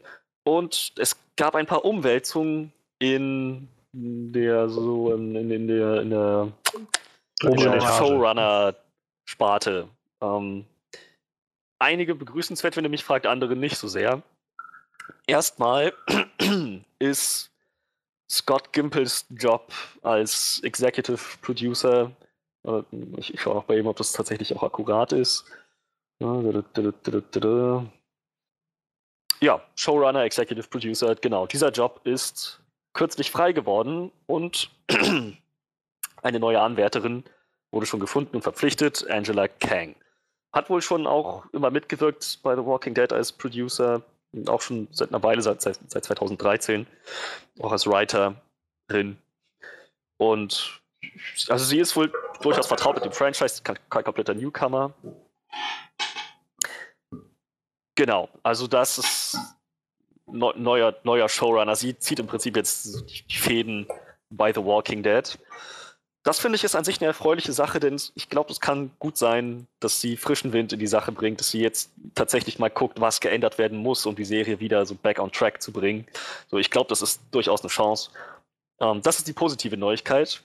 Die negative Neuigkeit, wenn ihr mich fragt, ist die Art und Weise, wie dieser Job frei geworden ist. Und zwar wurde nicht, wie es meiner Meinung nach clever gewesen wäre, Scott Gimple einfach mal gefeuert, sondern der wurde nach all seiner grandios furchtbar schlechten Arbeit auch noch befördert. Jetzt hat er, jetzt ist er der Oberbabbo von dem ganzen Walking Dead Universum und eventuell noch weiteren Serien und Spin-offs, die da kommen. So, das, das finde ich, das finde ich ist eine furchtbar, furchtbar schlechte Entscheidung. Und das stützt für mich noch eher so die, die Theorie zu sagen, eigentlich haben die, eigentlich sehen die nichts, was die falsch machen. Eigentlich glauben die, jupp, wir machen alles perfekt richtig, Scott Gimple ist unser Mann. Ähm, nach, der, der sollte nach all seiner grandiosen Arbeit, die uns zwei Drittel unserer Fans gekostet hat, jetzt noch, noch, noch mehr Verantwortung übertragen bekommen. So, das, das klingt nach einem vernünftigen Move. Weil ich da denke, meine Güte, ich meine, was, was zur Hölle? Was zur Hölle geht, was zur Hölle geht da bei euch ab? So, wie, wie gesagt, ich hoffe, dass er jetzt anderen Verpflichtungen eher nachkommt als so diesem, diesem Flaggschiff The Walking Dead. So wurde jetzt halt Angela Kang hoffentlich dann mehr Freiheit bekommt. Ich, ich ich, ich hoffe es, wie gesagt, sehr. Ich kann mir aber auch vorstellen, dass er sagt, nee, nee, wir machen hier immer noch Partnerarbeit, ne, 50-50, ich habe auch noch ein Wörtchen mitzureden und so, ich signiere das alles ab oder auch nicht. So, das, das kann, glaube ich, das kann echt zu so einer richtig, richtig unfertigen, lauwarmen Suppe werden, die dann so nichts Halbes und nichts Ganzes ist. Das, ich, ich sehe da echt, muss sagen, wie gesagt, ich, ich habe Hoffnung mit Angela Kang, aber ich habe auch sehr starke Befürchtungen, mit der, Beför der Beförderung von Scott Gimple, der jetzt auch, wie wir in einem extra Podcast nochmal besprechen werden, auch in Staffel 8 zu mindestens einer sehr kontroversen Entscheidung hinsichtlich der Story gekommen ist. Aber ja, auch da würde mich wieder interessieren, Manuel, was, was, was denkst du? Wo könnte das noch hingehen? Ja, ich bin ich habe ja erst nur die, ich habe nur die Überschrift von den News gelesen, wo einfach nur hieß ja Showrunner wechseln, wo ich mir so dachte, das ist vielleicht gar nicht so verkehrt, vielleicht bringt das neuen Schwung rein. Und jetzt sagst du, ja, der wechselt zwar, aber yep. der kriegt einfach einen höheren Posten. So, ich denke, ja toll, läuft doch jetzt schon nicht so. Wieso gibt dem Mann dann einfach einen höheren Posten? Das macht doch genau. alles überhaupt keinen Sinn. Ja, ich weiß nicht. Ich, oh, ich will da gar nicht so viel drüber nachdenken, was das furchtbar ist. das macht mich alles nur noch traurig. Tja. Ich finde es so krass, also sie haben, der, der Chef von AMC hat halt, dass sie das bekannt gegeben hat, äh, dann halt so ein Statement darüber, wie sehr sie sich jetzt freuen. Das, also es ist ein großer Tag für das Walking Dead Franchise und so weiter, weil halt ne, sie, sie jetzt irgendwie als große Stütze und treibende Kraft schon seit längerem die Angela Khan jetzt halt das übernimmt. Und halt Scott ähm, sozusagen jetzt dafür auch äh, wie sagen Sie es hier? Further, we, with gratitude and admiration, ja. we also recognize Scott's broad impact on, on and leadership of the content that fuels our The Walking Dead universe. Together, we will dream bigger and more broadly than ever before. So, vor allem dieser, also ganz offensichtlich scheinen sie ja von ihm, von seiner Arbeit überzeugt zu sein oder damit zufrieden zu sein. Um, ähm, but, uh, but, aber uh, dieser ähm, dieser Satz halt vor allem Together we will dream bigger and more broadly than ever before, das klingt für mich so nach, was planen die denn jetzt bitte noch alles? Also ich meine, mhm. The Walking Dead. Ich, ich meine, ich gucke die Serie nicht, vielleicht schätze ich das alles ganz falsch ein, aber ich habe das Gefühl, dass es halt, die Serie befindet sich auf einem auf äh, absteigenden Ast und wird in der Art und Weise nicht mehr lange mitmachen können, wenn sie jetzt nicht irgendwie neue Dinge machen und irgendwie sich neu erfinden oder so, weil so haben, glaube ich, genug Leute so langsam die Schnauze voll davon. Und ja, sie werden sicherlich immer noch ein paar Zuschauer behalten, aber ich glaube, wenn das so weitergeht, werden sie in ein paar Staffeln da sein, dass sie halt wirklich vielleicht nicht, sich nicht mal mehr unterscheiden von sowas wie Supernatural oder sowas. Nicht, dass Supernatural schlecht ist, aber es ist halt keine massentaugliche Serie. Ähm, und dann, wenn ich halt höre, we will dream bigger and more broadly than ever before, dann frage ich mich halt, also wie viele Spin-offs planen die jetzt noch oder, oder was wollen sie denn noch so an Tie-ins irgendwie machen? Neue Romane schreiben ohne Robert Kirkman oder sowas, die einfach nur für ihre für ihr Serienuniversum ausgelegt sind oder so und sowas kannst du halt mit Star Wars machen. sowas kannst du auch irgendwie mit Herr der Ringe machen oder sowas, obwohl das auch schon blasphemisch fast wäre, Herr der Ringe irgendwie ohne äh, ohne Tolkien irgendwie auszubauen, aber äh, halt mit wirklich großen Franchises, die was tragen so, aber ich sehe nicht, wie das Walking Dead tragen soll. Ich, das, das, ist, das ist genau der Punkt. So, ich ich frage mich halt, wie die bei all den sinkenden Quoten immer noch sagen können, ja, noch größer und noch weiter und so. Also, es ist halt, das, das, das wirkt, wie du schon vorhin meintest, ziemlich nach Realitätsflucht. So, ich habe nicht das Gefühl, zu denen, basierend auf deren Äußerungen, dass denen bewusst ist, wo The Walking Dead zurzeit steht. Ich habe schon letztes Jahr, als Staffel 7 lief, immer mal wieder gesagt, so ich habe das Gefühl, The Walking Dead äh, hat ganz schön nachgelassen und muss sich jetzt erstmal wieder beweisen, um wieder mehr Fans ins Boot zu holen. Bisher ist davon nichts zu sehen und sie klopfen sich noch selbst auf die Schulter. Das, das macht mir eigentlich, das macht mir sehr Sorgen. Ich könnte mir vielleicht nur also vielleicht sind, haben sie sich geflüchtet in diese Vorstellung, dass so die, die Leute wollen, haben nicht mehr so großes Interesse an The Walking Dead, also der Standardserie, aber das Universum interessiert die bestimmt noch total. Und deshalb, wenn wir jetzt einfach noch mehr Sachen machen, dann kommen die ganzen Fans, die halt weggegangen sind, wieder zu den anderen Sachen, weil das finden die dann wieder cool. So, vielleicht ist das deren Blick auf das Ganze, dass sie halt nicht wahrnehmen, dass einfach Leute irgendwie keine, keine Lust mehr haben, immer wieder aufs Neue die gleichen Zombies zu sehen oder sowas. Oder einfach generell vielleicht auch irgendwann mal gefüllt sind so und sagen, okay, das waren jetzt irgendwie interessante acht Jahre voll mit Zombie-Geschichten und irgendwann ist auch mal genug. So. Tja, Manuel, was hast du noch etwas dazu zu sagen? Nee. Oder an, anders gefragt, wie viele Folgen Fear the Walking Dead habt ihr geguckt? Null. Äh, no, noch gar keine tatsächlich. und äh, also ich meine, vor allem jetzt, ich meine, bei dir, Freddy, du bist jetzt irgendwie ein recht großer Walking Dead-Fan, das sagt schon irgendwie was aus, oder? Das, dass du jetzt nicht zwanghaft sofort aufs nächste Spin-off aufgesprungen bist. So. Nee, also bei Fear the Walking Dead war das ein ähnliches Ding, wie ich es vorhin schon mal angesprochen habe. So, ich habe halt gehört, die erste Staffel soll ziemlich gut gewesen sein, dann ging es dann ging's ordentlich bergab. So und also das, das schreckt mich ein, einerseits schreckt mich das ein bisschen ab, andererseits ist, wie gesagt, für mich assoziiere ich The Walking Dead mit Rick. Das ist Ricks Story. Ohne Rick geht gar nichts. Und es ist mir, es ist mir scheißegal, wie viele Staffeln Walking Dead die noch rausbringen. Sobald Rick nicht mehr Teil der Show ist, bin ich es auch nicht mehr. Da höre ich auf zu gucken. Das war's. Finito. Wenn, wenn Rick in Staffel 10 rausfliegt, dann ist Staffel 10 die letzte Walking Dead Staffel, die ich gucke. Und Ende. So, dann ist es mir auch egal, ob Morgan noch irgendwie ein Cameo in Fear the Walking Dead hat oder so eine eigene Story Arc oder so ich, ich, ich bin dann, glaube ich, echt durch mit The Walking Dead. Das, das, Aber, das also genau das meine ich halt. Das unterstreicht, glaube ich, meinen Punkt insofern, dass halt, nur weil du halt Fan von diesem einen Ding bist, heißt das halt nicht, dass du automatisch auf jede andere, jedes andere Spin-off aufspringst, was so passiert oder sowas. Also, das ist, glaube ich, diese Illusion, die, die, ja, die da hinterherlaufen, ja, ja. sodass halt die Leute quasi nur, nur lechzen nach neuem Walking Dead-Krams aus dem Universum und halt sagen, irgendwie, okay, jetzt haben wir uns so langsam satt gegessen an dem ursprünglichen Walking Dead, aber da ist halt noch ganz viel Platz für Neues so.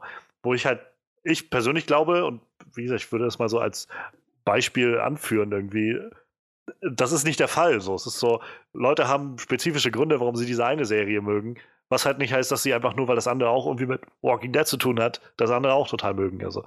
Naja, wenn sie, wenn sie sich was Originelles einfallen lassen, tatsächlich innerhalb dieser zombie-apokalyptischen Welt neue Wege gehen für eine Serie, kann das funktionieren. Ich glaube, das Potenzial ist auf jeden Fall da. Bloß Sicher. sie schöpfen es halt bei weitem nicht aus. Zumindest, soweit ich es beurteilen kann, in The Walking Dead nicht. In Fear the Walking Dead, das müsste jemand beurteilen, der das gesehen hat. Aber ja. Tja, ich, keiner von uns hat es gesehen, also ich kann es ja auch nicht sagen. Ich, äh, ich, äh, ich bin einfach irgendwie so, für mich ist das halt irgendwie so als Außenstehender irgendwie, der so überhaupt nicht involviert ist mit dieser Serie. Es ist irgendwie interessant, so einfach so sich das mit anzugucken, was da so passiert und, und äh, so zu sehen, wie so Fans darauf reagieren, wie irgendwie so das ein bisschen bergab geht. Und ich persönlich finde auch, diese, diese sehr großkotzischen äh, Statements, die halt so gemacht wurden. Insofern bin ich immer so ein kleines bisschen zufrieden, wenn ich das halt lese, dass die Quoten runtergehen, weil ich immer so denke, wer sich hinstellt und irgendwie sagt, ja, wir werden jetzt einfach ewig diese Serie machen, so völlig ohne irgendwelche Zeichen von so Selbstreflexion oder so, und, oder diese, diese ähm, Talking Dead-Episoden, was sie mal nach Walking Dead ausgestrahlt haben, dann rausbringen. Wenn du irgendwann eine eigene Show ansetzt, die nach deiner eigenen Show läuft, mhm. damit sie halt einfach darüber redet, wie toll deine Show gerade war. So, das ist so das, wo ich denke, irgendwann, ganz ehrlich, ihr seid ganz schön arrogant dafür, dass ihr irgendwie so eine Serie macht, die, naja, nach dem, was ich höre, ziemlich viel Filler beinhaltet. So. Also, insofern denke ich immer, vielleicht müssen sie einfach mal so richtig auf die Schnauze fallen, damit sie irgendwie lernen, was sie anders machen müssen oder es eben lassen. So. Aber das ist vielleicht auch wirklich bloß so diese außenstehende Perspektive. Tja, ich glaube, die Filler an sich war nicht das Problem. Wenn das Problem gewesen wäre, wäre The Walking Dead nie erfolgreich geworden. Aber sie sind halt, sie haben halt das, was The Walking Dead, die guten Aspekte verspielen sie halt auch immer weiter und verschachern das und das ist, das ist sehr problematisch. Wie gesagt, wir werden im ähm, mit Season Finale Podcast für Staffel 8 Manuel nochmal äh, mhm. genauer auf die letzten Ereignisse da, dazu eingehen. Ich bewerbe diesen Podcast hiermit und ähm, schaltet, äh, schaltet dazu, wenn es euch interessiert. Wir werden den demnächst aufnehmen. Ja, und ich glaube, damit Ja, Dürfte auch dieses News-Thema oder diese News-Themen dürften damit abgeschlossen sein. Für mich zumindest. Ja. Würde ich auch sagen. Ähm, dann soweit zu unseren Highlights der Woche. Ähm, jetzt wollen wir nämlich noch übergehen, bevor wir uns zu, zu unserer großen Review kommen, zu den beiden kleinen Eindrücken zu äh, Killing of a Sacred Deer und Paddington 2. Zuerst einmal das Flashlight zu The Killing of a Sacred Deer.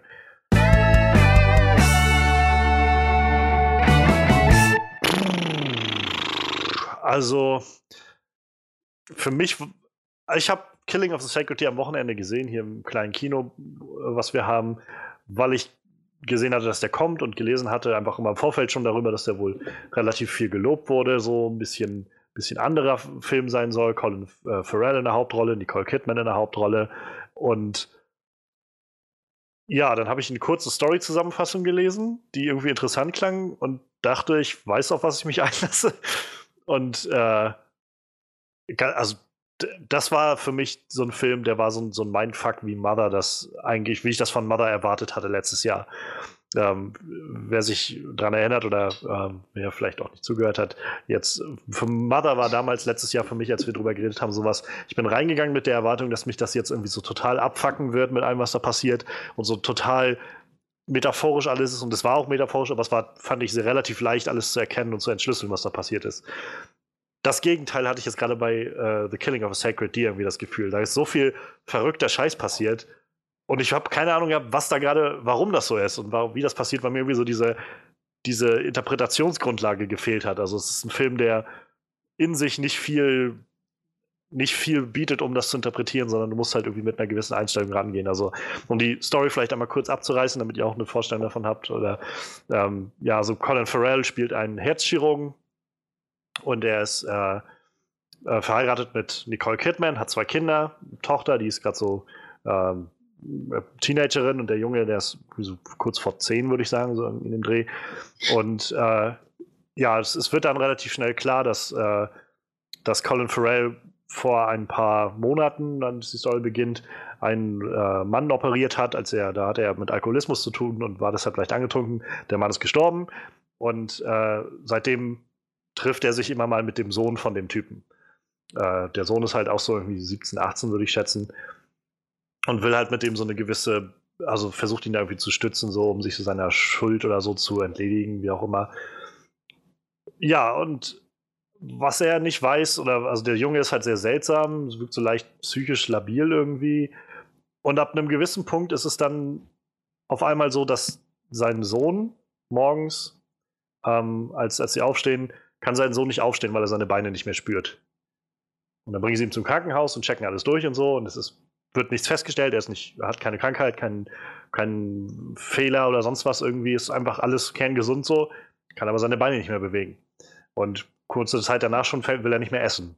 Und dann ähm, wird der, der Junge hier, der äh, Martin heißt er, wird halt immer irgendwie immer obsessiver mit ihm, mit Colin Farrell und irgendwie setzt er ihm halt die ganze Zeit zu und auch obwohl er mit seinem Sohn zu tun hat, der da im Krankenhaus liegt.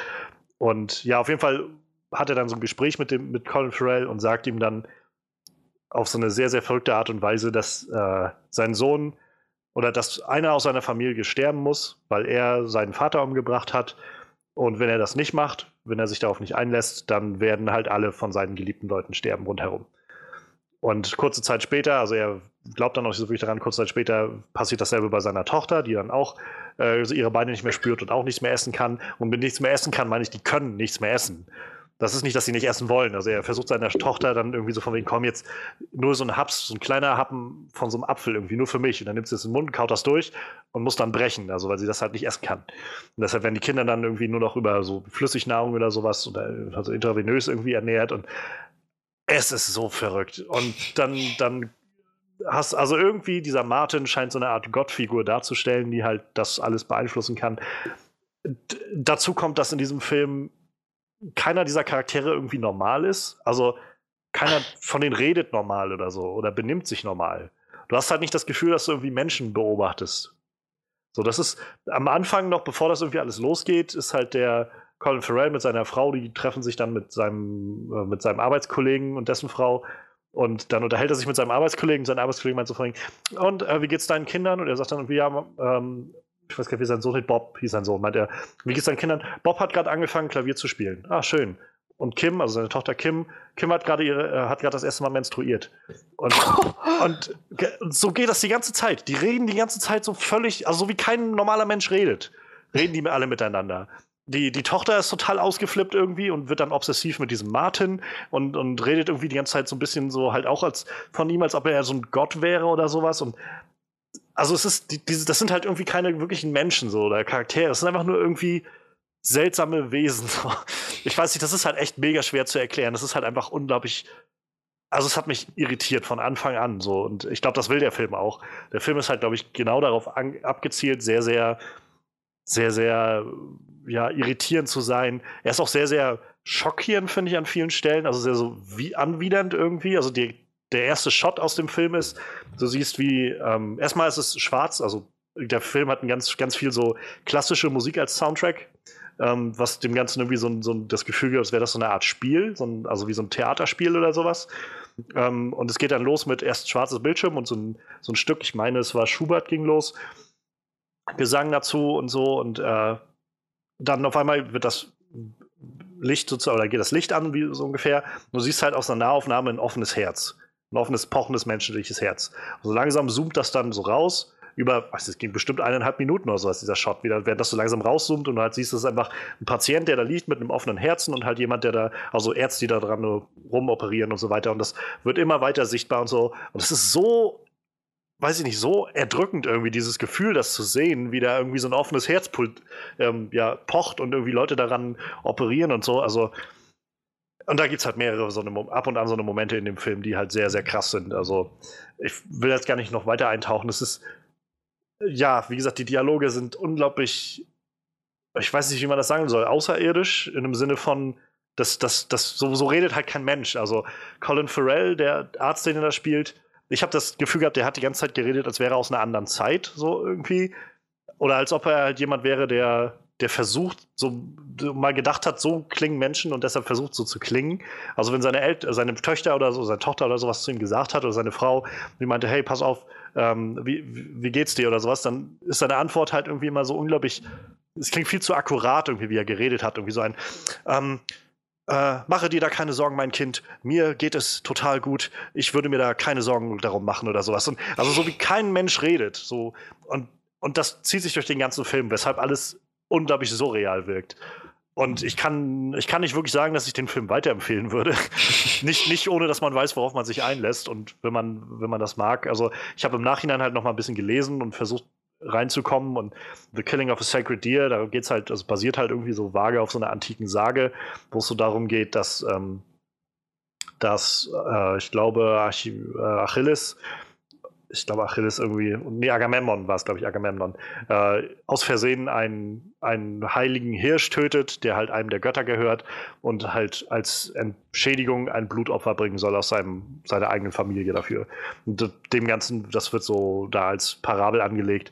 Nur halt, dass das Ganze heute spielt und trotzdem irgendwie niemand sich wundert, warum das irgendwie alles seltsam ist. Und ich fand es alles unglaublich verwirrend. Ich fand es dadurch halt auch, weil ich nicht so wirklich den, den Einblick hatte, alles sehr, sehr langsam. Also der Film in zwei Stunden und für mich hat er sich angefühlt wie drei Stunden.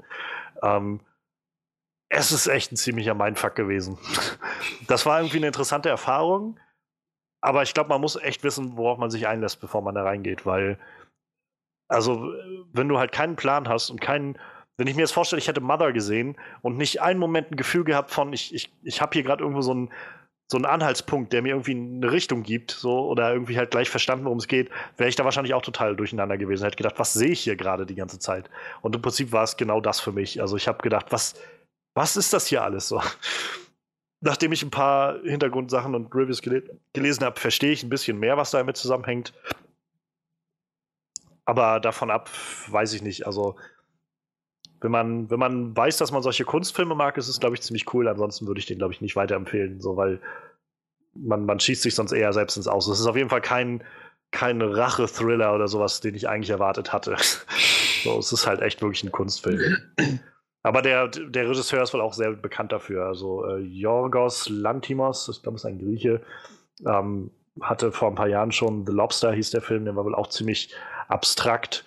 Ähm, Habe ich noch nicht gesehen, aber der so, wie gesagt, soll auch sehr, sehr abstrakt und surreal sein. Und ja, also er wird von der Kritik sehr gefeiert, von den Kritikern, der Film ähm, Killing of a Sacred Deer. Ich kann es irgendwo verstehen, der Film ist halt sehr anders und macht Dinge sehr anders. Aber ich würde ihn, glaube ich, nicht weiterempfehlen, wenn man nicht weiß, dass man solche Art von Filmen mag. Man muss also im Vorfeld lieber ein bisschen was drüber lesen, bevor man irgendwie reingeht ohne eine Ahnung. Dann wird man, glaube ich, erschlagen von dem, was man da sieht. Insofern froh, bin ich froh, dass ich äh, mich nicht durchsetzen konnte, als ich den letzte Woche noch vorgeschlagen habe, dass wir den im, im Podcast bereden wollen, weil dann wäre, glaube ich, ich weiß nicht, was wir dann gemacht hätten, ganz ehrlich.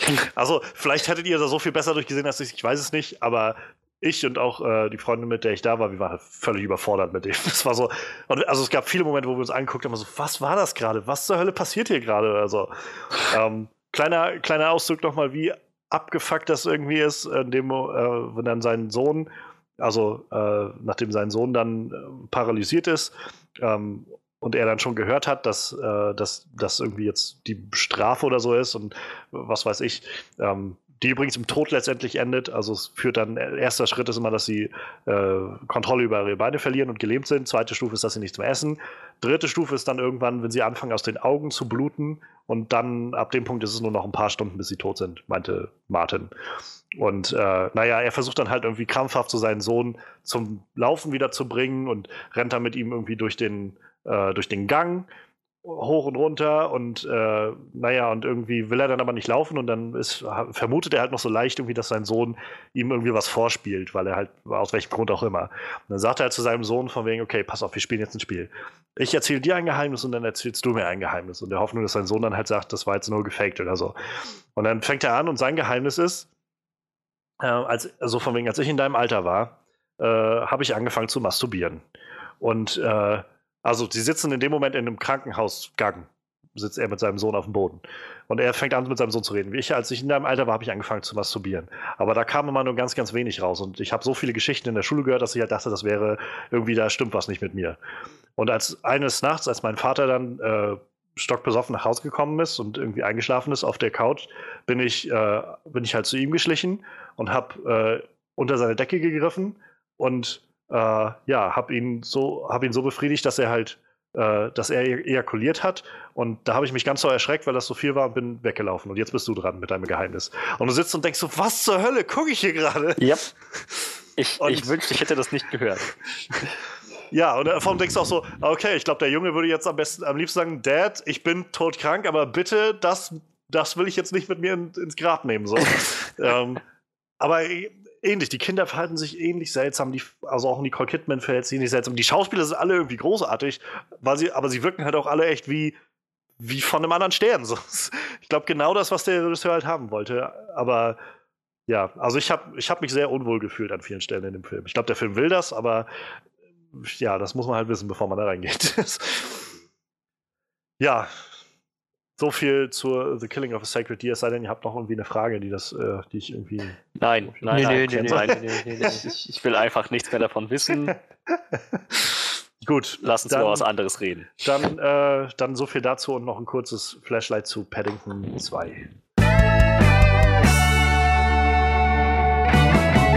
Ja, Paddington greift seinem Vater unter die Decke und befriedigt ihn. Es ist überall. Es ist. Ja, Paddington 2 war ich habe vor, vor ein paar Tagen erst, also ich glaube Ende letzter Woche, habe ich bei äh, Netflix halt den ersten Paddington-Film gesehen, weil ich einfach relativ oft von Leuten davon gehört habe, dass der irgendwie sehr schön sein soll und so. Und habe dann gedacht, gut, ich habe jetzt gerade irgendwie ein bisschen frei, guck, ziehst du den mal rein. Und ich fand den ersten Paddington-Film so herzerwärmend und so schön. Also Paddington ist dieser kleine Bär, äh, so eine kleine, so ein, glaube ich, sehr britische Kinderfigur eigentlich. Ähm, so ein Bär mit so einer großen roten Mütze der in London lebt und halt sprechen kann und halt sehr menschlich sich gibt. Und der erste Film handelte dann davon, wie er halt nach London gekommen ist und da irgendwie eine Familie gefunden hat, bei der er jetzt wohnt. Und der zweite Film knüpft da so ein bisschen an. Also mein Punkt war halt, ich habe den ersten Film gesehen und dann mehr oder weniger zufällig gesehen, dass Paddington 2 auch, also jetzt gerade in den Kinos läuft. Und da habe ich gedacht, gut, dann guckst du den an. Und Gott, was, also das war eine echt wunderschöne Zeit. Das ist so, das ist so ein richtiger Feel-Good-Film. So keine, also klar, es ist mehr ein Kinderfilm irgendwie, aber er funktioniert, finde ich, auch super gut für Erwachsene. Ähm, der Film ist clever, also es ist cleverer Humor in dem Film drin, eine gute Portion Slapstick, die gut funktioniert und nicht zu aufdringlich ist. Ähm, wie gesagt, clevere so Wortspiele sind irgendwo dabei und so im Hintergrund sind immer nette kleine Details eingebaut, über die man lachen kann, wenn man es sieht. Ähm, und dazu ist der Film einfach echt herzerwärmend. Das hat eine tolle, tolle Botschaft über das, über einfach, über so dieses gut und freundlich zueinander sein und ähm, über ja auch irgendwo den, den Wert von Familie und Freunden und äh, keine, keine zu hohen Stakes irgendwie da, die da so drin hängen. Also es geht nicht darum, dass mal irgendwie irgendwer die Welt erobern will oder sowas. Und der, der Grundkonflikt im zweiten Film ist jetzt, dass Paddington der ursprünglich aus Peru kommt und da bei seiner Tante und seinem, also Zieh-Tante, Onkel aufgewachsen ist, zwei Bären, die ihn da aufgenommen haben, aussprechen konnten. Sein Onkel ist halt schon seit längerem tot und seine Tante wollte halt eigentlich auch immer nach London, aber war dann nachher zu alt, als dass sie mit konnte. Und er findet, also Paddington findet am Anfang des Films, jetzt des zweiten Films, ein Buch, so ein Pop-up-Buch von London, wo so London drin ist und das ist wohl schon ein bisschen älter und er will das bei diesem ähm, bei diesem ja, An- und Verkauf möchte er es gerne kaufen, den er ähm, ja da, da findet. Und äh, ja, der, das ist halt recht teuer, weshalb er dann einen Job sucht und deshalb ist ein Teil des Films dann wie Paddington einfach verschiedene Jobs ausprobiert und macht, was eigentlich, was meistens in sehr witzigen Slapstick-Einlagen äh, endet. Oder das dann nachher ähm, kommt dann so der Böse dazu, der von Hugh Grant gespielt wird, so ein äh, Miss, ja, irgendwie in Missgunst gefallener Schauspieler, der jetzt wieder seine große Chance haben will. Und äh, der findet halt auch dieses Buch und klaut das dann, ähm, dieses Pop-up-Buch aus dem An- und Verkauf, weil er damit irgendwie so einen Schatz finden will oder sowas. Halt recht einfacher Kinderplot irgendwie, aber äh, unglaublich herrlich gespielt von Hugh Grant, der den so, der so tausend verschiedene äh, Kostüme mal anzieht für seine, wenn er irgendwo einbricht oder sowas. Das ist sehr, sehr herrlich. Ähm, und er lässt das dann so aussehen, als hätte Paddington da eingebrochen und dann ist halt die andere Hälfte des Films, wie Paddington im Knast ist und dann aus dem Knast ausbrechen will und sich dann zum Beispiel mit den Leuten im Knast anfreundet. Das ist unglaublich, unglaublich schön gemacht. Ähm, dazu halt ein Haufen toller Schauspieler. Also ich habe schon gesagt, Hugh Grant ist irgendwie dabei, den ich immer mehr zu schätzen weiß, muss ich sagen. Also auch seit ich ihn in äh, Florence Foster Jenkins gesehen hatte. Äh, Hugh, äh, Hugh, Grant ist halt immer so einer dieser Schauspieler, die ich vor allem mit so 90er Jahre Romcoms irgendwie verbinde, so Notting Hill oder sowas, die ich halt mhm. nie so wirklich gesehen habe. Aber in den letzten Jahren macht er halt immer, ich glaube, so der, nachdem der, sag ich mal, seinen Zenit überschritten hatte als, als großer Romcom-Star, macht er jetzt einfach so lustige kleine Rollen irgendwie. Und das ist irgendwie echt, echt schön, ihn in sowas dann immer zu sehen, was ich, also er scheint auch sichtlich Spaß zu haben dabei. Ähm, ja, Sally Hawkins spielt die eine der Hauptrollen. Die ist jetzt gerade ähm, in dem neuen Guillermo del Toro-Film auch die Hauptrolle, in dem Shape of Water. Ähm, auf den freue ich mich auch schon sehr, gerade auch nachdem ich den Film jetzt gesehen habe.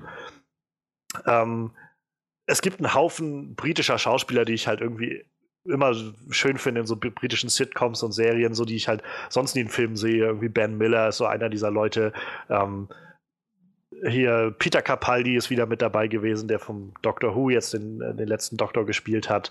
Ähm, auch dabei Jim Broadband, ähm, hat jetzt in der letzten Game of Thrones Staffel gerade den Archmeister gespielt gehabt. Ähm, also es ist halt so, dass irgendwie so, so das, das große Potpourri der britischen Schauspieler. Also äh, Richard Ayoade, ich weiß mal nicht, wie man den ausspricht, ist der von IT Crowd von der Serie, ähm, der, der Hauptdarsteller. Also so die besten, also das, das peu à peu irgendwie so britischer Schauspieler, also alle irgendwo in so kleinen Rollen dabei. Und das macht es echt super, super angenehm. Ähm, ja, und also ich, ich finde den Film halt, wie gesagt, sehr schön. Ich finde ihn sehr clever. Als, äh, wie gesagt, der Humor ist unglaublich auf den Punkt. Ich habe echt laut gelacht an vielen Stellen. Ähm, so Kleinigkeiten zum Beispiel, wie so, als Paddington dann im Knast ankommt, ähm, findet, also das Essen im Knast ist halt nicht sehr gut und dann will er halt das Knastessen, also geht er halt zum Koch, um sich ein bisschen, äh, um dem irgendwie ne, so ganz freundlich irgendwie zu fragen, ob man nicht Dinge anders machen kann. Der Koch wird gespielt von Brandon Gleason, der halt so voll den, äh, den Choleriker irgendwie da spielt. Und äh, naja, und dann läuft es halt darauf hinaus, dass äh, Paddington bei ihm mit in der Küche dann arbeitet und für ihn so eine Marmelade machen soll, die Paddington sehr gut ka machen kann. Und dann, während er dann, während Paddington arbeitet, liest halt Brandon Gleason immer die Knastzeitschrift. Und die Knastzeitschrift heißt Hard Times. Und auf dem, äh, auf der Titelseite war so die große Überschrift, sowas wie ähm, komme aus dem Gefängnis Freikarte ist nicht im, äh, im legalen Umgang gültig oder sowas. Oder so, so total niedliche kleine Sachen irgendwie. Und äh, clever eingebracht, lustig und gerade wenn ich immer an die letzten Jahre der Filme, der Kinderfilme vor allem zurückdenke, kann ich, bin ich einfach so froh, dass es solche Filme gibt. Also wenn ich so denke an Pets, Minions, äh, ich einfach unverbesserlich oder Sing, Gott verbiete Sing. So.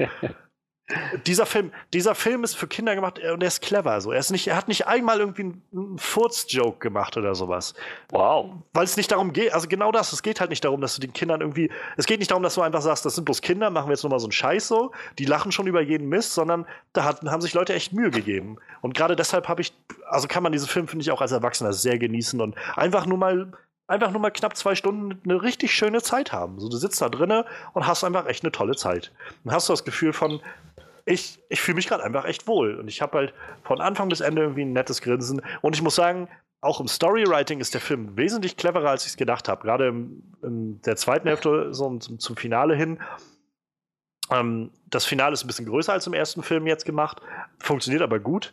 Ähm, und sie, sie greifen auf einmal sehr, sehr viele Plotpunkte auf, die vorher schon mal nur so ganz kurz angeschnitten waren, wo ich nicht mit gerechnet habe. Wo, wo man sich, also wo wieder, wo ich so denke, in einem normalen Kinderfilm, in Anführungszeichen normalen Kinderfilm, hätt, hätten sich die Leute nie so viel Mühe gemacht, Dinge, die da passieren, sag ich mal, noch zu rechtfertigen, indem sie das irgendwo weiter vorher vorbereiten im Plot. So, das, aber in dem Film passiert das. Mit fast allem, was im Finale passiert, hast du irgendwo eine Vorbereitung im vorherigen Film. Und das fand ich so, wo ich gedacht habe, meine Güte. Also Respekt, dass sie sich in Anführungszeichen sogar für so einen Kinderfilm so viel Mühe geben. Und gerade das macht es halt sehr, sehr außergewöhnlich. Also ich kann Paddington nur jedem empfehlen, äh, sich den anzugucken. Ähm, es ist wirklich herzerwärmend und sogar die deutsche Synchro hat mir gut gefallen. Ich habe den ersten Teil auf Englisch geguckt bei Netflix und da ist er halt unglaublich wunderschön britisch, weil er halt, also da reden alle einfach mit so einem unglaublich britischen Akzent und wunderschön. Jetzt im Deutschen habe ich dann so ein bisschen befürchtet, naja, aber sie haben es trotzdem super gut hingekriegt. Also die deutsche Synchro war auch sehr, sehr gut. Ähm, ja, also ich kann Paddington nur jedem empfehlen. Paddington, Paddington 2, super schöne Filme. Und ich meine sogar, der Film ähm, steht, jedenfalls war es am vorletzten Tag, nee, immer noch, steht bei 100% noch bei Rotten Tomatoes. Hm. Äh, 8,6 von 10 Average Rating bei 151 Reviews. Also das halt nicht so, dass das nur so ein paar, so eine Handvoll Leute gesehen hat oder so, sondern alle finden ihn irgendwie schön. Und ich finde, das ist so genau das, was ich mir gewünscht habe. Irgendwie so ein, so ein Film gerade einfach mal, bei dem man sich gut fühlen kann. So der nicht zu viel versucht, dir irgendwie irgendwie äh, sonst was für CGI um die Ohren zu äh, knallen oder sowas.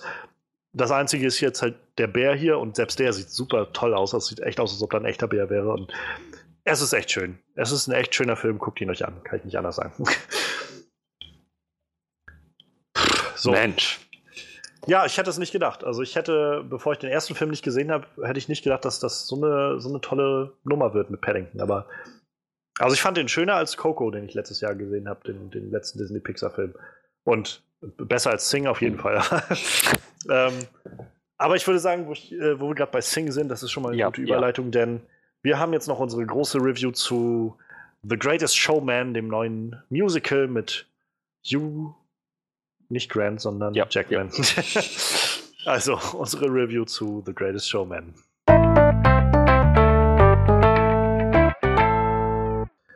So, dann, dann lasst uns jetzt mal fix, fixi foxy da mit, mit dem Greatest Showman anfangen. Ähm, Hugh Jackman ist jetzt endlich erlöst von seiner Logan-Rolle, kann sich wieder anderen Dingen widmen. Ich meine, dass er eigentlich irgendwie auch interessant, oder? Bevor er bei Logan angefangen hat, 2000, äh, und da gecastet wurde als, als Wolverine, war er ja schon auf dem Broadway viel tätig und hat halt da eigentlich sein, sein Geld verdient. Und dann war er jetzt irgendwie ewig lange als Filmstar eingespannt, vor allem durch die X-Men.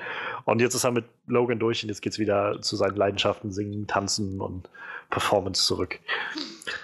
Ja, lasst uns doch mal drüber reden, was unsere Erwartungen waren an The Greatest Showman und so, nachdem dem unsere Erwartungen dann draußen sind, so unser allgemeiner Eindruck vom Film.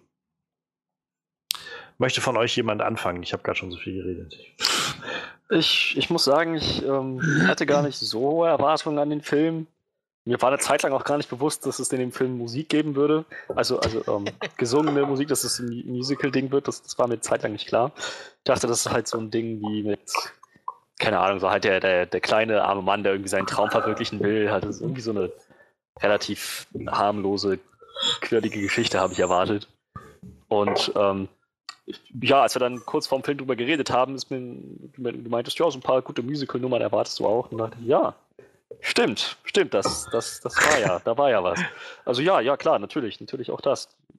Hugh Jackman wieder in einem Musical zu sehen, gerade wissend, dass das auch irgendwie seine Leidenschaft ist, dachte ich so, das, das kann eigentlich ganz nett werden. Ich habe also eine nette, harmlose kleine Story erwartet, so ein bisschen bewegend vielleicht und ja, halt mh, gute Musik und passend zu der guten Musik halt auch eine Story, die sich irgendwo sehen lässt. Ich hatte dann gedacht, das wird wie Les Miserable, nur halt nicht ganz so deprimierend. Ein bisschen, bisschen, bisschen, bisschen heiterer. Ja. Möchtest du auch noch deinen, deinen Gesamteindruck vom Film noch Ach so, ach so, ja, richtig. anfügen? Ähm, ein bisschen gute Musik habe ich bekommen. Die Story war nicht gut und Les Miserable war um Welten besser. Das war mein Eindruck vom gute, Film. gute, gute Zusammenfassung. Wie sieht's bei dir aus, Manuel? Ja, ähm, ich hab, boah, wann habe ich denn den Trailer das erste Mal gesehen? Der kam irgendwann im Kino. Ich, ich kann jetzt leider nicht mehr nachvollziehen, welchen Film ich da gesehen habe, weil ich des Öfteren im Kino bin. Nein. ähm, ja, äh, muss irgendwann im Dezember gewesen sein, denke ich mal, oder vielleicht im November, ich bin mir gerade nicht sicher. Auf jeden Fall fand ich halt dieses, die, die Idee dahinter, so die Geschichte von einem Zirkuspionier mir anzugucken. Ich kannte den Namen vorher tatsächlich schon, aber äh, nichts weiteres und hab mir dann äh, so die Story dahinter ein bisschen durchgelesen und dachte mir dann irgendwie schon, dass der Trailer nicht so wirkt, wie das, was da wahrscheinlich wirklich abgegangen ist. irgendwie, irgendwie war der Trailer doch sehr fröhlich und irgendwie wirkte der Mensch in Wirklichkeit nicht so, als wäre der so ein toller Hecht wie im Trailer zu sehen. Aber egal, man soll ja nicht so viel auf Trailer geben. Gibt ja genug Trailer, die äh, nicht so viel sagen, sind nicht so viel aussagen und die Filme sind dann gut oder andersrum, die Trailer sehen besonders gut aus und der Film ist echt schlecht. Deshalb habe ich mich dann da mal äh, mit, mit, mit Erwartungen und allem ein bisschen zurückgehalten und mit, Beurteilung vom Trailer. Ähm, ja, ich, ich fand es dann doch relativ schön, dass wir gesagt haben, wir, wir gucken uns den Film an. Den haben wir ja quasi letzte Woche erst spontan beschlossen, dass wir den gucken. Weil die Woche irgendwie der andere Film, den wir auf Zettel hatten, bei mir nicht kam, zu sehen war. Ähm, ja, ich bin eigentlich nicht große Erwartungen, aber ich dachte mir, da wird schon wird mich schon ein guter Film erwarten. Dass es ein Musical-Film ist, wusste ich tatsächlich noch gar nicht, als ich im Film saß. äh, das, das wurde mir erst dann bewusst, äh, was mich jetzt nicht unbedingt äh, ab, abschreckt. So gibt ja durchaus gute Musical-Filme, die ich mag. Sweeney Todd zum Beispiel finde ich ganz gut. Ähm, ja, und ja, dann saß ich halt im Kino und kam aus dem Film raus und dachte mir, der ist halt schon so sehr, weiß ich nicht, beschönigend, realitätsbeschönigend. das war dann auch so, ja, ich weiß nicht, also wie gesagt, Musik war halt nett, aber äh, ja, also der großartigste Film, den ich jemals gesehen habe, war es definitiv nicht. Vielleicht der Greatest Showman, aber nicht der Greatest Movie. Sing. Never. Ja, ich glaube, ich, glaub, ich habe den Trailer das erste Mal gesehen, als wir bei ähm, Mord Orient Express waren. Und da dachte ich noch so, oh, das, das sieht ja gar nicht so verkehrt aus irgendwie. Klingt auf jeden Fall nach netter Musik so. Ähm, war nett geschnittener Trailer und dann hatte ich das auch nicht mehr so ganz auf dem Schirm, bis ich dann irgendwo online halt was gelesen hatte dazu, dass so P.T. Barnum und dass er halt so, naja, eigentlich jetzt nicht so der, der beste Kerl so war irgendwie äh, mit seiner Zirkusnummer, dass der da viel auch seine äh, viel, viel Leute ausgenutzt hat, viel vor allem auch Tiere gequält hat und so. Das war dann, wo ich Ja. gedacht habe, oh, das ist, ist eigentlich nicht so schön. Darüber machen die einen Film. Sah jetzt auch nicht so aus, als ob die das thematisieren wollen da drin. Also, es ist halt eher so, hey, guck mal, so wie so ein, diese Underdog-Geschichte irgendwie, wie jemand das auf die Beine stellt. Und naja, äh, ich war dann so ein bisschen skeptisch, weshalb ich, wie gesagt, letztes Wochenende noch so überlegt habe, Killing of a Sacred Deer vielleicht oder, äh, oder eher dann doch Greatest Showman. Und naja, also wir haben uns dann für Greatest Showman entschieden und ich bin, ja, wie du schon meintest, Freddy, ich bin, ich meinte da noch zu dir, meine Erwartungen sind irgendwie so, naja, vielleicht sind hier noch ein paar coole Musiknummern bei und dann vielleicht ein Plot, der das irgendwie so ein bisschen zusammenhält, so und dann ist irgendwie gut, aber ja, ich, also ich finde es, ich finde es war kein guter Film. Also ich finde, er hat viel verschenkt auf vielen Ebenen. Ich fand auch die Musik, also so schön halt einige Lieder davon so für sich gesehen sind, ähm, finde ich, dass die Musik eigentlich nicht sehr passend war für alles das. Und also ich war insgesamt nicht zufrieden mit dem Film. Ich, äh, was ich schade finde, weil ich merke, dass irgendwie die Leute, die da drinnen stecken, echt viel Talent haben. So. Aber ähm, naja, ich finde, vieles ging, ging verloren, vieles wurde auch irgendwie. Also ich habe mich auch öfters mal gelangweilt, so während des Films, und das ist meistens kein gutes Zeichen. ähm, aber ich sehe dann auch, dass der Regisseur halt bisher, das war sein erster wirklicher Film. Also der hat da vorher halt bloß ein Musikvideo für Natasha Bedingfield gemacht, 2004. Und oh. das, das war es halt so. Also insofern, vielleicht ist das so typisches Werk, wo, man, wo sich jemand erst noch die, äh, die Zähne dran äh, schärfen muss oder so, aber für mich war es halt kein guter Film. Aber da kommen wir wahrscheinlich dann gleich nochmal drauf, warum. Ähm, lasst uns doch vielleicht erstmal anfangen mit den Sachen, die uns gefallen haben. Was hat The Greatest Showman denn ausgemacht?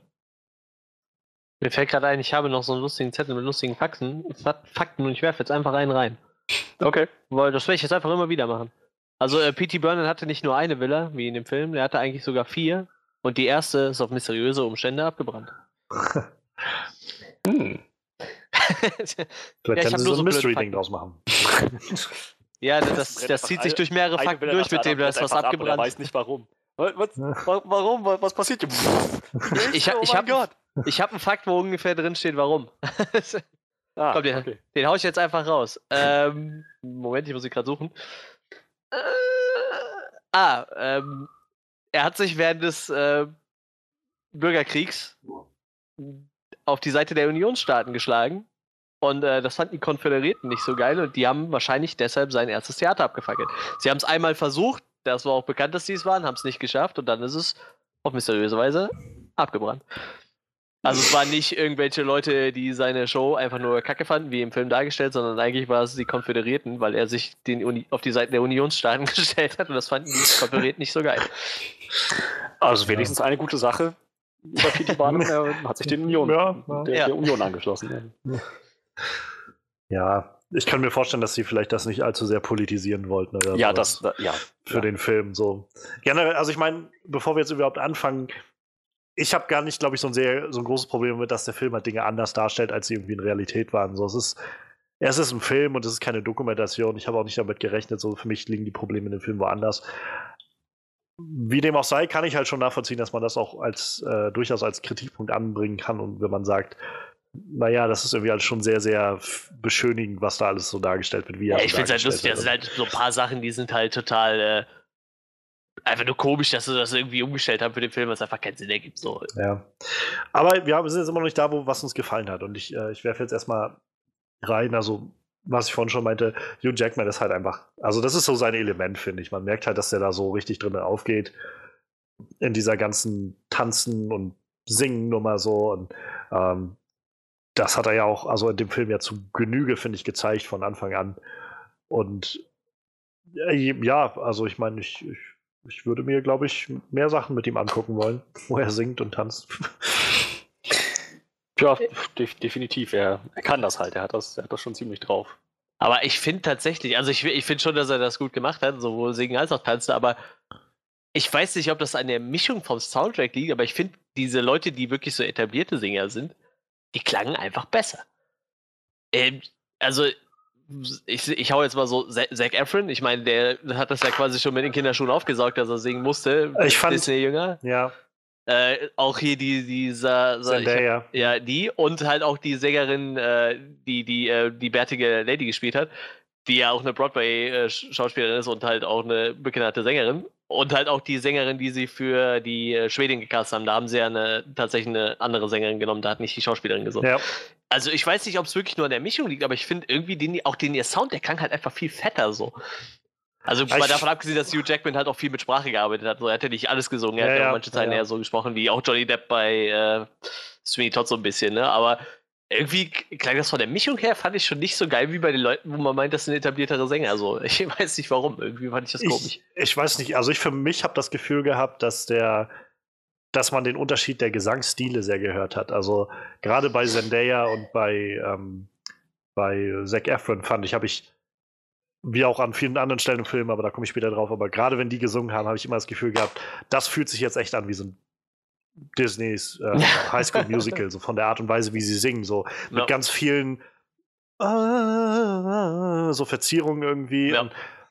Das, das hat Hugh Jackman nicht gebracht, so, wo ich aber auch gedacht habe, das bin ich auch froh, dass er das nicht bringt, weil das, das hätte das irgendwie, äh, hätte das nicht getragen. So, ich hätte lieber, also da mochte ich lieber, wie er das halt da dargestellt hat und da gemacht hat. So, ich glaube, das ist einfach eine andere, für mich jedenfalls hatte ich das Gefühl, es ist eine andere Schiene von Singen, die er so hat, so eine andere Schule irgendwie, so dieses Ja, mehr dieses. Broadway-Ding, so statt halt High School Musical. Aber er hat's auch, er hat's echt nicht schlecht gemacht. So. Ich, ich weiß nicht, wie, wie ähm, begnadet er so als Sänger ist, wie viel er nachgeholfen wurde, aber ich fand's Nee, eigentlich der, nicht ist, schlecht. der, ist sehr, sehr, der hat auch vorher schon viel gemacht an Broadway und so. Aber da würde ich, glaube ich, auch nochmal zu dir rübergehen, Frederik, weil du hast ja Leben Miserable nur gesehen. Im Ja. Gegensatz zu mir. Oder ich weiß nicht, ob du den gesehen hast, Manuel. Nee, nee, habe ich nicht gesehen. Ähm, also Les Les Miserables war äh, fantastisch und Hugh Jackman in Les Miserables war fantastisch.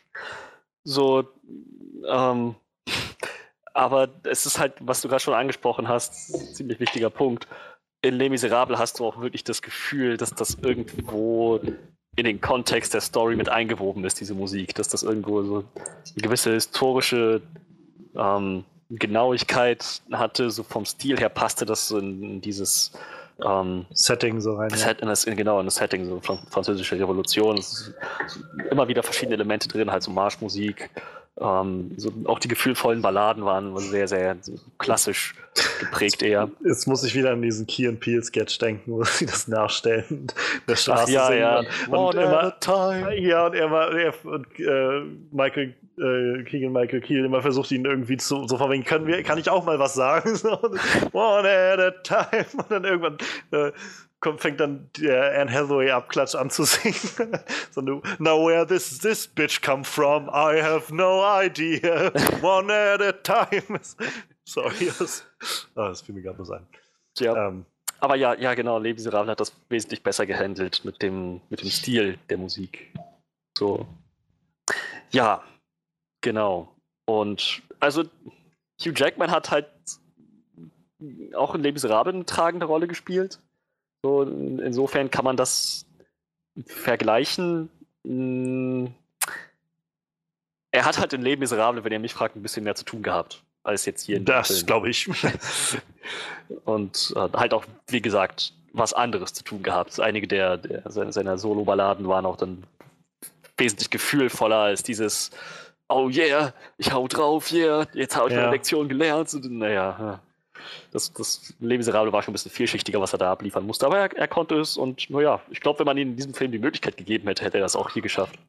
Ich glaube, also für mich war noch eher der, der am ausgereiftesten äh, Charakter irgendwie, der Charakter, den man am meisten irgendwie mm, abgewinnen konnte, sag ich mal, weil, also ich, ich stimme dir völlig zu, dass er irgendwie jetzt nicht, also nicht, nicht sein mega Spektrum an Emotionen zeigen konnte oder sowas. Aber ich fand, das war bei den restlichen Cast noch wesentlich schlimmer. Also da fast keine dieser anderen Figuren konnte irgendwie mehr machen, aber äh, ja. Ja, da Tja. war auch nicht so wirklich viel Zeit für Entwicklung einzelner Charaktere, hatte ich so das Gefühl. Da kannst du Ja. eigentlich schon froh sein, dass sie äh, Hugh Jackmans Charakter so ein bisschen Entwicklung gegeben haben und vielleicht, weiß nicht, seiner, seiner Frau oder so, aber so, da, ich, da kommen wir später nochmal drauf. Wir sind noch bei den Sachen, die uns gut gefallen, ja. ja, ja, ja. ja. Das ist halt, das ist so das, was mich so ein bisschen stört, weil ich eigentlich gerne sagen würde, Michelle Williams ist eine verdammt geile Schauspielerin. Also die, die hat jetzt gerade einen Oscar gewonnen, verdammt nochmal letztes Jahr. So, und äh, Rebecca Ferguson ist eine gute Schauspielerin. So. Äh, Das, ich würde würd gerne sagen, dass Zac Efron sogar, finde ich, ein guter Schauspieler ist. Ich finde, der wird viel halt ein bisschen belacht für dieses High School Musical Ding und so. Ich bin echt mega gespannt auf diesen, äh, ich glaube, Ted Bundy spielt er bald in diesem, dieser Verfilmung, diesen Serienkiller so. Da bin ich Ja. echt gespannt, was der da rausholt. Ich glaube, das ist ein richtig guter Schauspieler so. Aber ich Ich habe mag den Gefühl, die, mittlerweile auch echt gerne sehen, so in Ja. irgendwelchen Filmen. ich habe bloß das Gefühl, dass die wenigsten Leute irgendwas zu tun hatten in diesem Film. Ich glaube, Zendaya hat mir noch gut gefallen. Da hatte ich so den, ab und an, die hat auch diese sehr herzzerreißenden Momente dann bekommen, wenn sie da äh, am Bett über dem verbrannten Zac Efron steht oder sowas. Und Ja. so, das waren dann ab und an nochmal so Momente, wo ich gedacht habe, ja gut, hier versuchen sie nochmal ein bisschen mehr Emotionalität reinzubringen. Aber so im Großen und Ganzen fehlte mir da öfters was. Das, aber so generell haben sie halt echt einen krassen Caster zusammengeholt. Und das will ich, glaube ich, vor allem sagen. auf der guten Ebene. Ja, das, das, das kann man, denke ich, so unterschreiben. Ja, und wie gesagt, so ein paar Lieder gefielen mir ja auch, so ist ja nun nicht. Also ich, ich finde zwar, keiner dieser Lieder hat so wirklich großen Eindruck bei mir hinterlassen. So, ich weiß, als ich aus La La Land kam, dann habe ich, äh, hab ich irgendwie City of Stars noch ewig lange vor mich hingesummt und mir dann auch relativ schnell den Soundtrack geholt. Habe ich jetzt bei dem Film nicht so, aber ich weiß, also dieses, äh, dieses äh, Solostück, was, was äh, die Schwedin, ich habe jetzt den Namen vergessen, halt gesungen hat. Äh, Lind war ihr Nachname. Jenny Lind. Jenny, Jenny Lind, Lind, ja. Das, das war halt ziemlich fett gemacht. Ja. So. Ja. Ähm, und äh, ich fand auch eigentlich den Auftakt eigentlich sehr cool, dieses Stück, was er am Anfang gesungen hat, wo die, äh, wo sie alle so rhythmisch aufgestampft haben und er dann in die Manege reingerannt ist und so, wo der kleine P.T. Barnum noch so seinen Traum hatte und so. Ja. Das, das war schon ziemlich cool so. Generell, Also ich kann auch nicht sagen, dass die Lieder alle schlecht waren oder sowas. Ich finde bloß, es, äh, naja, es ist halt nicht alles so nicht so herausragend oder sowas vieles an vielen Stellen so, aber We weißt du, was super lustig ist? Ich habe mir nach dem Film irgendwann zu Hause nochmal ein äh, Lied aus High School Musical angeguckt und das ist äh, richtig hart, wenn die Pubertät einsetzt. Zac Efron hat echt eine unglaublich dunkle Gesangsstimme gekriegt im Vergleich zu dem, was er bei High School Musical abgeliefert hat. Das ist echt erstaunlich. Ich, ich glaube, danach weiß ich auch nicht, ob ich den jemals nochmal am Singen gehört. So, ich glaube, ich habe so den ersten High School Musical Teil irgendwann beim Fernsehen gesehen und das war's dann halt auch. ja. Ich habe, ich glaube, glaube ich, noch nie einen von den Highschool Musical Filmen Nee, gesehen. ich ich kenne so ein paar Szenen davon, aber es gibt bei, es gibt einen schönen SNL-Sketch, wo Zac Efron auch da war, so von wegen, er kommt zurück an die Highschool, nachdem er irgendwie zwei, drei Jahre weg war oder sowas und halt die alle ihn begrüßen will, so voll im Gesang, irgendwie Troy is back, Troy is back. Und er, Leute, Leute, hört auf. Ich weiß, das wird euch schockieren, aber außerhalb dieser Highschool singt niemand. niemand da draußen fängt ständig an zu singen, wenn er irgendwas sagen will. Sehr schönes Ding, aber ja, ähm, ja, Zac Efron ist, äh, ist halt auch so ein Showman irgendwie. Er ist, Wie gesagt, ich mag den mittlerweile eigentlich immer lieber, auch wenn er nur so, wenn er viele blöde Rollen spielt, immer noch so. Ja. Aber ich, ich mag den echt gerne so. Ich weiß nicht. Also klar. ich glaube, der hat auch echt Potenzial. Ja. Wenn man jetzt natürlich nur an High School Musical denkt, dann denkt man sich schon, das ist ein Kasper so. Aber wie gesagt, mittlerweile gucke ich den echt gerne so. Äh, ich schmeiß jetzt noch einen Fakt rein. Haha. Äh, Jenny Lind hat insgesamt 93 Konzerte in Amerika gespielt unter P.T. Barnum. Das hat ihm damals 500.000 Dollar eingebracht, was nach heutigem Stand 2017 wäre es ungefähr 14,7 Millionen. Die hat er dadurch verdient. Mensch, Mensch. Noch ein Fakt geschickt untergebracht. Sehr, sehr, sehr geschickt. Ähm, was, ich- was ich noch ganz gerne sagen wollte, weil wir gerade schon Rebecca Ferguson angesprochen haben. So erstmal finde ich, sie ist eine grandiose Schauspielerin. Und dann das Lied, das sie gesungen hat, super stark. Und dann habe ich noch mal recherchiert. So, du hast, mich ja am Ende des Films darauf hingewiesen, mh, das war nicht ihre eigene Gesangsstimme, die da nee, nee. im letzten Schnitt da sozusagen im Final Cut zu hören war. Das war, ach Mist, ich hatte den Namen gerade noch auf dem Schirm. Ähm, ich werde das mal eben. Warte, warte, warte, warte, warte, warte, warte, ich hab's gleich. Äh, Lauren Allred. Ja, genau, Lauren Allred. Ähm, ja, genau, also starke Stimme von Lauren Allred. Und ich habe mich, hab mich gewundert, sondern nu, warum, warum macht sie das? Kann Rebecca Ferguson nicht gut singen? Ich kann mir das nicht vorstellen. Das ist doch irgendwie, bei so Weltklasse-Schauspielern ist es doch gang und gäbe, dass die das irgendwie drauf haben, dass es Teil der Ausbildung ist. Und so gerade sie, die halt ihren britischen Akzent eigentlich nahezu perfekt immer durchzieht, denke ich so, eigentlich, eigentlich kann ich mir nicht vorstellen, dass, es, dass sie zu faul war, irgendwie ähm, in ihrer Ausbildung Gesang zeigen zu lassen oder so. Aber ähm, nee, ich habe noch mal ein Interview mit ihr, von ihr gelesen, ein Interview gelesen, das mit ihr geführt wurde, wo sie dann auch darauf äh, eingeht und sagt, also an sich hat sie schon mit einem Vocal Coach geübt, dieses Lied zu singen. Und dass, dass es dann auch auf der Bühne echt aussieht, wenn sie singt. Ja, und es war nicht nur Lip Sync, sie hat es wirklich gesungen. Äh, allerdings meinte sie, dadurch, dass sie, dass ihre Rolle die weltbeste Ja, Opernsängerin war, Ja. Konnte sie es sich nicht leisten, da irgendwie so einen irgendwie durchschnittlich guten Schauspielergesang Ja. zu legen, sondern das musste Ja. schon wirklich Profistimme sein. Und das kann ich auch irgendwo dann nachvollziehen. Ja, das habe ich mir auch fast so gesagt, dass es darauf hinausläuft, so, weil die muss sich ja ein bisschen abheben von den anderen Leuten, die Ja, da singen. ja, ja. Das sind ja schon mitunter gute Musiker, so, oder wie gesagt, diese äh, bärtige Frau, die hat ja, glaube ich, schon einen Arsch voll Preise gewonnen für ihre Broadway-Darstellungen Stellungen und so. Und Ja. äh, ich glaube, da musst du ja dann schon äh, theoretisch noch eine Schippe drauflegen. So. ne? Dann, Das kann nicht schaden. ja, deshalb, das kann, kann man schon nachvollziehen. So.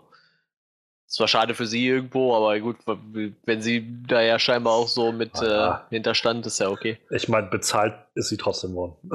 Ja. Und sie ist auch daran aufgetreten. Und ich glaube, der Großteil der Leute wird sogar davon ausgehen, dass sie wirklich gesungen hat. Und nicht Ja, irgendwie den Credits äh, erst noch drauf geachtet haben irgendwie oder das gesehen haben zufällig oder so. Ja, also davon ausgehend, was sie bei YouTube so schreiben, ähm, gab es, glaube ich, irgendwo nur so ein so mit 10 Likes bewertetes Kommentar irgendwo weiter unten, wo stand, dass, dass Leute, das ist sie nicht selbst. Also sie spielt das gut, aber das ist sie nicht selbst. Aber naja, die, die meisten werden denken, das war sie. nicht. Und das, ich fand, dass die Stimme war ein super Match. Ich habe sogar den Eindruck, dass Lauren Allred äh, so, so einen leichten britischen Akzent in ihren Gesang gelegt hat, weil das halt so die Art wäre, oder vielleicht auch sogar am Set die Art war, wie ähm, ähm, ähm, ähm, ähm, ähm, Rebecca Ferguson das gesungen hat. So, ich ich kann es mir, ich kann's mir vorstellen, dass das vielleicht so abgelaufen ist. Denn Lauren Orrit ist eigentlich so eine richtig Vollblut-Amerikanerin. Das, das hört man in der. Regel auch. Aber naja. Ja, genau. Also das war definitiv noch eine Stärke des Films. Ja, also ich, ich mochte, wie gesagt, auch äh, Michelle Williams Charakter, also Michelle Williams sehr gerne. So, ich finde halt auch, die ist so eine herausragende Schauspielerin, ähm, die, glaube ich, in den nächsten Jahren auch echt noch so einiges äh, leisten wird. Aber ja, die Rolle hat jetzt leider nicht so viel geboten. Ähm, wie so viele Rollen irgendwie in dem, in dem Film. Ähm, so davon ab fand ich halt noch so, was man vielleicht nicht immer so hervorhebt, aber bei dem Film lohnt sich halt irgendwie so Kostüme, ähm, Mhm. Maskenbildner und sowas, so alles, was man da so reingesteckt hat an Aufwand, das war schon sehr auffällig, ja, wie viel, ähm, ja, wie viel Aufwand da reingesteckt wurde, so wie es sah halt alles schon ziemlich gut aus und halt auch die Choreografien waren sehr, sehr beeindruckend, die sie dann so auf die Beine gestellt haben. Ähm, Gerade so, der, wenn sie dann in der Manege irgendwie alle zusammen getanzt haben und sich bewegt haben und so.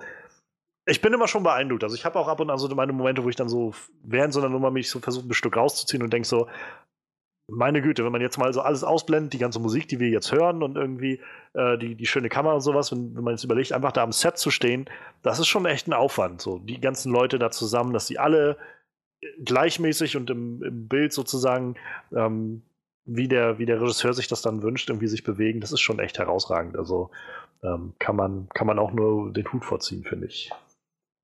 Definitiv. Ich äh, hau noch einen Fakt raus, weil du die Charakter eben angesprochen hast. Michelle William, äh, also seit- die Frau von P.T. Barnum, Ja, ja. Charity hieß er eigentlich, äh, hatte eigentlich vier Kinder mit ihm und nicht nur zwei. Crazy. Das ist zum Beispiel so eine Sache, wo ich mir frage, warum ändert man das in dem Film? Ich meine, es hätte jetzt den Film nicht irgendwie besser oder schlechter gemacht, aber es ist doch jetzt einfach so ein, so, so ein Ja. Fakt, der ist ja nun mal einfach wahr. So, ob man jetzt noch zwei Kinderdarsteller mehr da reinpackt oder nicht, ist doch irgendwie auch. Zwei Schauspieler, die, die man weniger bezahlen muss. Ja, gut, aber was wird so ein Kinderschauspieler verdienen? Der kriegt ja auch keine zwei Millionen pro, pro Auftritt. Vielleicht hat sie, ähm, naja, vielleicht hat sie einfach äh, die Kinder erst danach gehabt, nach diesem, nach den Ereignissen aus dem Film oder Pass auf, dazu hau ich hier jetzt einen äh, Fakt raus. Eigentlich Gerne. die Zeit von dem, wo er den, das Museum gekauft hat, bis zu dem Moment, wo es abgebrannt ist, sind 24 Jahre gewesen. Und in dem Film war es vielleicht, Hm. lass es mal ein Jahr gewesen sein. Also eigentlich waren die Kinder da schon da. Okay, okay, ja. Ja, okay. Mein Übrigens Gott, bin ich, gut vorbereitet. ich, muss mich, ich muss mich kurz verbessern. Michelle Williams hat den Oscar nicht gewonnen gehabt letztes Jahr. Das war Viola Davis, aber sie war nominiert für den Oscar. Das war das. Ähm, ja, das soll ja auch schon was heißen. Ne? Meine, ja, das kann sich auch nicht also- jeder auf die Fahne schreiben. Nein. Wie gesagt, ich finde sie ist sehr herausragende Schauspielerin. Ähm, ja, also ich meine, interessant, wenn, wenn sie dann sowas rausschreiben, vielleicht um es kürzer zu machen oder so.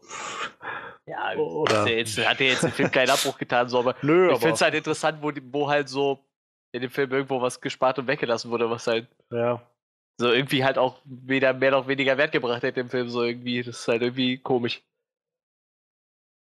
ja. Ich meine, wenn ich versuche, mal so alles auszuklammern, was mich jetzt so wirklich stört an dem Film, so im Aufbau und, und irgendwie in der Inszenierung, steckt irgendwo auch eigentlich eine nette, nette Botschaft so hinter dem Film, so seine Träume zu verfolgen und Ja. halt irgendwie sich auf andere Leute, also das mit Hilfe seiner Freunde irgendwie umzusetzen und seine Familie oder sowas. Traurige ist halt nur, dass für mich der Film sehr viel davon wieder, also so, der Film so zerschludert war für mich, dass ich dann irgendwie das nicht so, nicht so akzeptieren konnte, wie, wie der Film mir das verkaufen wollte.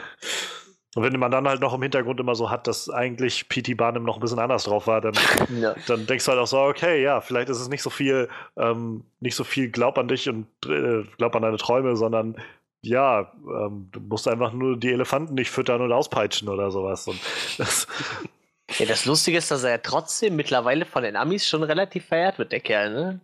Trotz, dass man eigentlich weiß, was der für einen Scheiß gemacht hat. Naja, Äh, das machen die doch bis heute noch. Oh, Bert! Ich, ich könnte dir jetzt noch einen äh, Fakt dazu hauen, der jetzt auch gerade dazu passt. Zum Beispiel dieser äh, General Tom, also dieser Kle Kleinwüchsige. Das war halt Mhm. eigentlich ein vierjähriger Junge, als der den äh, in seine Show aufgenommen hat. Da war der noch vier Jahre alt so. Der war zwar damals schon kleinwüchsig, aber er hat den Leuten halt erzählt, der wäre schon elf und eigentlich war es ein vierjähriger Junge, den der geholt hat und der war dann irgendwie mit äh, sechs Jahren schon äh, zigarettenabhängig, weil das halt zu seiner Rolle gepasst hat und hat halt auch schon Wein getrunken mit sechs Jahren so. Also irgendwie so ein paar Sachen sind halt richtig absurd. So, ich, bin- ich bin mir zwar auch irgendwie so sicher, dass der wird ja so gerne mal darauf hingewiesen, dass er so den ganzen Freaks so eine, eine Familie gegeben hat halt. Ne? Das mag Boah, auch vielleicht alles Bullshit. sein. Weiß ich nicht, ob die sich da irgendwo wohlgefühlt haben, aber wenn ich mir überlege, da wird so ein vierjähriger Junge in ein Napoleon-Kostüm gesteckt und äh, weiß ich nicht, wird da halt Ich fand das- vorgeführt. Das, ist halt irgendwie. ich fand das schon in dem Film echt schlimm, wie Ja. sie versucht haben, dir das zu verkaufen, dass er ja eigentlich so voll der, der Philanthrop ist, der irgendwie für seine Mitmenschen da was schafft und so und die, diese Leute, die da irgendwie von der Gesellschaft verstoßen wurden, aufnimmt und sowas. Also, naja, ich weiß, habt ihr noch was, was positiv äh, hervorzuheben ist? Ansonsten äh, würde ich da jetzt nämlich gleich weitermachen. Ja, von, von mir aus mache ich weiter. Ich weiß nicht, wie es Manuel geht. Ja, vielleicht fällt mir irgendwann auch sein und schmeiße es ein, aber wie gesagt, bis auf das, was wir bis jetzt gesagt haben. Also wie. Wie gesagt, es gibt so viele Sachen, die mich stören, aber das ist so eine dieser Dinge. Der, der Film versucht einem ständig zu verkaufen, dass er eigentlich so, so eine Art Retterfigur ist für diese, äh, diese Ausgestoßenen der Gesellschaft. Dass er derjenige ist, der denen eine Familie gibt und sowas. Und also für mich, ich hatte nicht einmal im Film das Gefühl, dass es wirklich so ist. Ich, eigentlich hat der Film mir von Anfang an gezeigt, dass er eigentlich nur Attraktionen sucht für seinen Ja. Zirkus da Ja. Also von, von dem Punkt, wo er zu den ersten Leuten geht und sagt, hey, äh, hier, äh, deine Stimme muss da gezeigt werden oder du kleiner Mann hier, äh, die Leute lachen sowieso über dich, komm doch zu mir da. Und dann siehst du aber schon im nächsten Moment, wie er dann äh, bei seinem Casting und was weiß ich, dann den Leuten sagt, okay, das und das und den, den Russen, den müssen wir natürlich umbenennen, damit er auch wieder eine bessere Attraktion ist und sowas. Und ab da an, wa- was macht er für die? Also ich meine, er tanzt immer ab und an mit denen und dann irgendwann äh, schämt er sich, da, dass die Leute überhaupt äh, in, in, seinen, in seinen Saal damit reinkommen, den er gemietet hat und schickt die wieder weg. Und dann trotzdem kommen die alle nachher wieder zu ihm und sagen, ja, hey, Fall ähm, voll, voll super, du hast uns eine Familie gegeben oder sowas. Wann? Wann hat er ihnen wie eine Familie gegeben? Das habe ich in dem Film nicht gesehen. Und das hat mich halt echt gestört. Auch dann, als dann sein Theater abgebrannt ist und dann sich dieser, dieser Kritiker neben ihn setzt und dann halt so, ach, so mega dick aufgetragen anfängt mit so einem, ja, ähm, manch, äh, manch einer, ein anderer Kritiker hätte sie vielleicht als einen Menschenfreund und einen Kämpfer für Menschenrechte, was er so, war es nicht formuliert, aber es war ähnlich dick aufgetragen, so bezeichnet. Und also ich fand das mega, mega anstrengend. Und das hat mich noch am meisten gestört. Also dieses, nicht nur, dass der Film das nicht dargestellt hat, sondern dass der Film mir versucht, das auch noch so zu verkaufen und auch noch sagt, übrigens, hey, der Typ war voll super. Er hat, hat für, die, für die Schwachen und Kleinen gekämpft und so. Hat er nicht. Ja, vor allem Habe ich nicht lustigerweise einmal im ja Film auch gesehen. Ja, eben, wird ja auch am Anfang auch mehr oder weniger so dargestellt, dass es nicht getan hat, so, was ja wahrscheinlich in Wirklichkeit auch so war. Er hat ja immer nur irgendwelche neuen Attraktionen gesucht. So. Naja, Das wird dann eben. irgendwo so im Film am Anfang auch so dargestellt und dann wird aber nachher trotzdem gefeiert, bis hingegen so. Aber es scheint ja wirklich so zu sein. Also wie gesagt, mittlerweile feiern die Amis den halt für das, was er so geleistet hat in seinem äh, mit seinem, seinem Zirkuskrams und äh, was er nicht alles für Wegbereiter war, für was weiß ich was. Naja, ich meine, das ist letzten Endes feiern die alles, was American Dream verkörpert in irgendeiner Weise. Ne? Ja, ja, das stimmt schon. Das stimmt schon. Übrigens, äh, nachdem sein erster Zirkus abgebrannt ist, nein, er sein erstes Museum, hatte er tatsächlich noch genug Geld, um ein zweites zu eröffnen, das natürlich auf mysteriöse Weise drei Jahre später abgebrannt ist. Irgendwer hat den Typ nicht leiden können, glaube ich. Oder er war einfach ein massiver Versicherungsbetrüger. Das, das kann natürlich auch sein. Nee, also tatsächlich hat er wohl, nachdem äh, das zweite abgebrannt ist, nicht mehr genug Kohle, weshalb er dann irgendwann in dieses Wanderzirkusgeschäft eingestiegen ist. Bei diesem Wanderzirkusgeschäft war er übrigens schon 60 Jahre alt. Hm. Mensch, Mensch. Also theoretisch müsste er im Film am Ende vom Film äh, 60 Jahre alt gewesen sein. Sah nicht so aus. Nee, irgendwie nicht. Nee. Seine Kinder Nee. sind halt auch irgendwie den ganzen Film nicht gealtert. So. Ja, Deshalb mein, meine Vermutung im Film ist es vielleicht so ein, zwei Jahre, wenn überhaupt. Ne? Also Ja. gut, Mhm. wenn man jetzt vom Alter der Kinder ausgeht, die sind ja eigentlich gar nicht gealtert, was ja auch schlecht ist. Die Schauspieler werden ja nicht älter, aber. Obwohl ich glaube, so, so Hugh Jackman und seine Frau, die waren am Anfang ein bisschen jünger geschminkt. Kann das sein? Ich meine, nachher waren sie halt so. Ich würde jetzt sagen, vorsichtig faltiger. Also so eher so, wie sie halt wahrscheinlich in Wirklichkeit gerade aussehen. Ich meine, die werden am Anfang Wäre ein mir bisschen. jetzt so direkt nicht aufgefallen. Mir auch nicht. Aber mag sein. Ich weiß es nicht. Also nichts, was mir jetzt. Die sahen halt ein bisschen, bisschen gestresster irgendwie aus, so einfach, glaube ich, der Situation. So, aber Kann natürlich auch sein. äh, naja. Aber äh, Ja. wo, wo wir schon bei so Un Unkorrektnis waren, also ähm, es wird ja dann auch äh, sehr nett explizit darauf hingewiesen, dass sie natürlich alle Tiere freilassen mussten, äh, nachdem das Ding angefangen zu brennen. Ähm, ist natürlich auch gelogen. Nächster Fakt, also die Tiere sind alle verbrannt und er hatte zu der Zeit sogar zwei Wale in dem äh, in diesem. Ding, weil er halt auch den ersten, er hatte nicht nur dieses erste Kuriositätenkabinett, sondern auch das erste Aquarium in Amerika geöffnet, in demselben Gebäude. Und da sind dann halt zwei Wale quasi lebendig gekocht worden. Und alles, was geflüchtet ist aus diesem, aus diesem Museum, wurde halt abgeknallt von der Polizei, die drumherum stand. Also da ist- wollte halt ein Löwe, ist wohl aus dem ersten Stock aus dem Fenster gesprungen und der wurde halt einfach abgeknallt, weil du kannst ja keinen Löwen durch die Stadt laufen lassen. Logischerweise irgendwie. In dem Film habe ich gesehen, dass er mit seinem Elefanten einfach mal Ja. zur, äh, zu, was war das dann, wie zum Rathaus reiten konnte oder so? Den Elefanten gab es übrigens auch erst in dem Wanderzirkus, den gab es vorher noch nicht. Das war echt so, wo ich gedacht habe, in dem Moment so, also da war ich halt schon, der Film war fast vorbei und ich war auch schon so ziemlich, Zie- also für mich war der Film schon ziemlich abgeschlossen, so als, naja. Und dann, das war halt einfach nur, wie ich so nur noch Spaß hatte mit den Szenen und so gedacht habe, irgendwie, wie er dann da so auf seinem Elefanten lang reitet, so irgendwie mit zu der Musik auf einmal so, Sir, gehen Sie von dem Elefanten weg! Ach ja. Ja, was, was habt ihr noch so? Also ich habe noch ein bisschen was, aber ich will euch auch noch mal reden lassen. Ja, ich, ich könnte halt die ganze Zeit über diese, diese Unkorrektheit von dem Film, so, ich, ich, was mich halt voll gestört hat, ist, dass äh, Za- Zac Efrons Charakter beruht irgendwo auf einer Person, die es wirklich gegeben hat, aber man hat ihn nicht nach der Person benannt, die es wirklich gegeben hat. Ich weiß, das kann natürlich auch irgendwie eine rechte Sache gewesen sein, aber ich meine, der hatte wirklich einen Partner, zwar erst ab der Zeit des Wanderzirkus, aber warum baut man das dann nicht in den Film mit ein? So, warum denkt man sich dann einen neuen Charakter aus? Und dann noch so, den er nachher wie sein Sohn behandelt und sagt so, hier, du kriegst jetzt meinen Hut, du bist jetzt hier der Chef, ich gehe zu meiner Familie. ist ja auch totaler Bullshit. So, wie gesagt, wenn man sich ein bisschen mit dem Charakter beschäftigt, dann weiß man auch, dass der äh, niemals freiwillig gegangen wäre und gesagt hätte, hier, mach du mal weiter. So, ich gehe jetzt lieber zu meiner Familie und kümmere mich um die. So, nachdem seine Frau gestorben ist, ein Jahr später hat er wieder geheiratet. So, also dem soll seine Frau wahrscheinlich ziemlich egal. So, irgendwie. Das ist irgendwie, ich weiß nicht, also ich, das sind halt so Sachen, die kann ich irgendwie nie, im Nachhinein nicht nachvollziehen. So. Man könnte generell die Frage stellen, warum diese komische Zac Efron-Geschichte überhaupt da drin war im Film. Ja, oder warum sie so drin war, wie sie drin war halt, ne? Wie gesagt, der meint der irgendwie nachher wirklich so, als wäre es sein, weiß ich nicht, sein Sohn oder so. Das ist irgendwie ganz komisch. Gerade die Szene mit dem nicht, Hut nachher also- fand ich ein bisschen. Ich fand so, so, so nett irgendwie Zac Efron und Zendaya auch zusammen aussehen. So, ich fand nicht, dass die wirklich Sinn gemacht hat, diese Love Story zwischen denen. Das war Nee. so ein. Er hat sie gesehen und war dann irgendwie gleich hin und weg und äh, irgendwie hat er ihr dann nur nachgestellt die ganze Zeit und, und dann auch dieses Rassismus-Ding, was da so mit reingespielt hat, wurde dann ja nicht aufgelöst und Nee. es war dann so ein, ja, äh, wir können nicht zusammen sein, weil ich, äh, ich werde immer so von denen behandelt werden, von oben herab und so. Und dann war er halt verletzt und dann da war es dann egal. Das ist dann so, wo, siehst du, dir muss Rassismus einfach egal sein in der Gesellschaft. So, wenn, wenn du selbst sagst, ach, das ist mir doch egal, wenn die mich äh, lynchen wollen oder sowas, dann, dann, ja, vor, allem, dann vor allem so stört der das auch nicht mehr. Ansatz, der Ansatz hätte ja noch irgendwo funktioniert, so, so dieses. Ja, klar, wenn du jetzt mit einer, ich weiß, ich weiß nicht, was, was stellt sie eigentlich da so? Der eine Kerl war doch ihr Bruder, oder? Der, der Afroamerikaner. Ja. Und sie war aber so, So Ich war weiß sie eine nicht. Schwester. Ja, aber so, so, so äh, 15 Uhr außen heller wie der Kerl.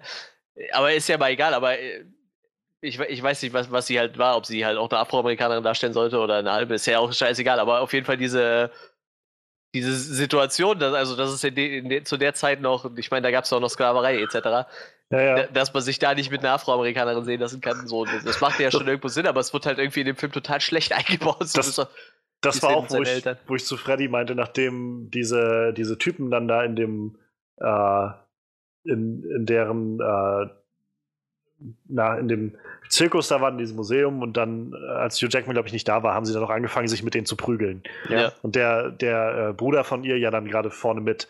Und das war dann auch, wo ich zu Freddy meinte, als dann nachher dieser, diese Szene kam, wo Hugh Jackman allein in dieser Bar saß und irgendwie nichts mehr hatte und sie dann zu ihm kam und ihm wieder wie in Sing ähm, Mhm. wieder irgendwie zu seinem, zu seinem Traum zurückverholfen haben und so war halt der Schwarze dann auch als erstes dabei und hat mitgetanzt und so. Ich gedacht habe, ich will, ich will hier wirklich nicht, äh, nicht den, den Grieskram raushängen lassen.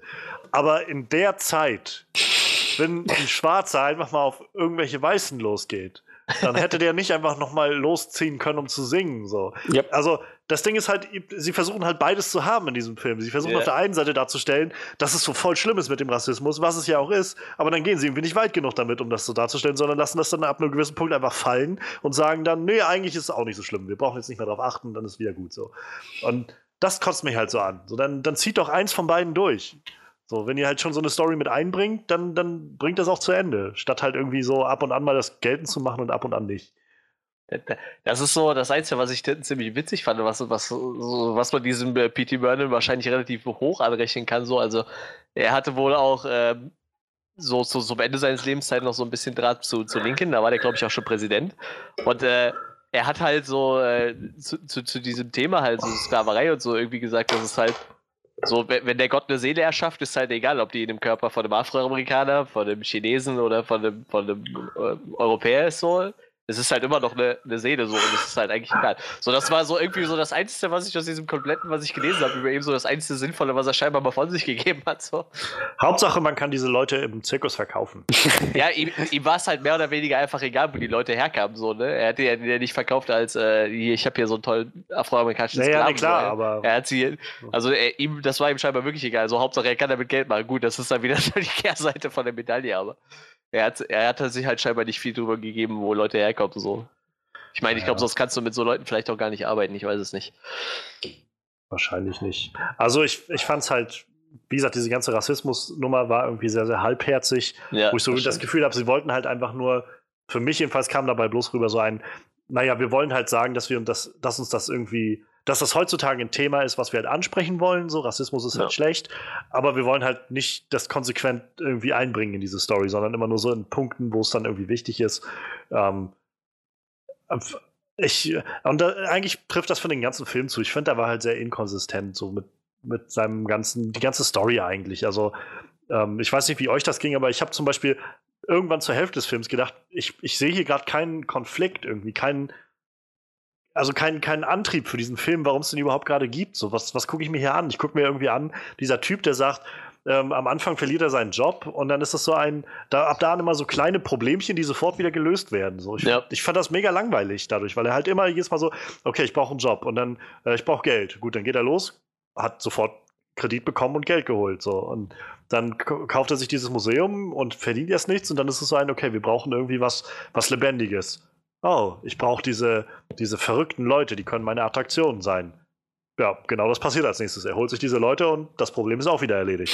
So, und, und dann irgendwann kommt er an diesen Punkt an, wo er dann einfach irgendwie alles hat und du denkst, also ich habe dann sogar echt gedacht, so was, ich, ich sehe jetzt irgendwie nicht, was mir der Film bisher gegeben hat und wo das noch hingehen soll.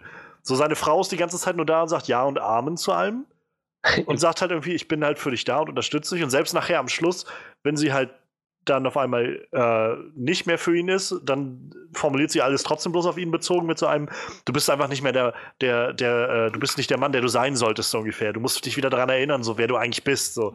Und nimmt ihn dann sofort zurück, wenn er einfach wieder dasteht am Strand und sagt, hey, übrigens, ich hab's mir anders überlegt.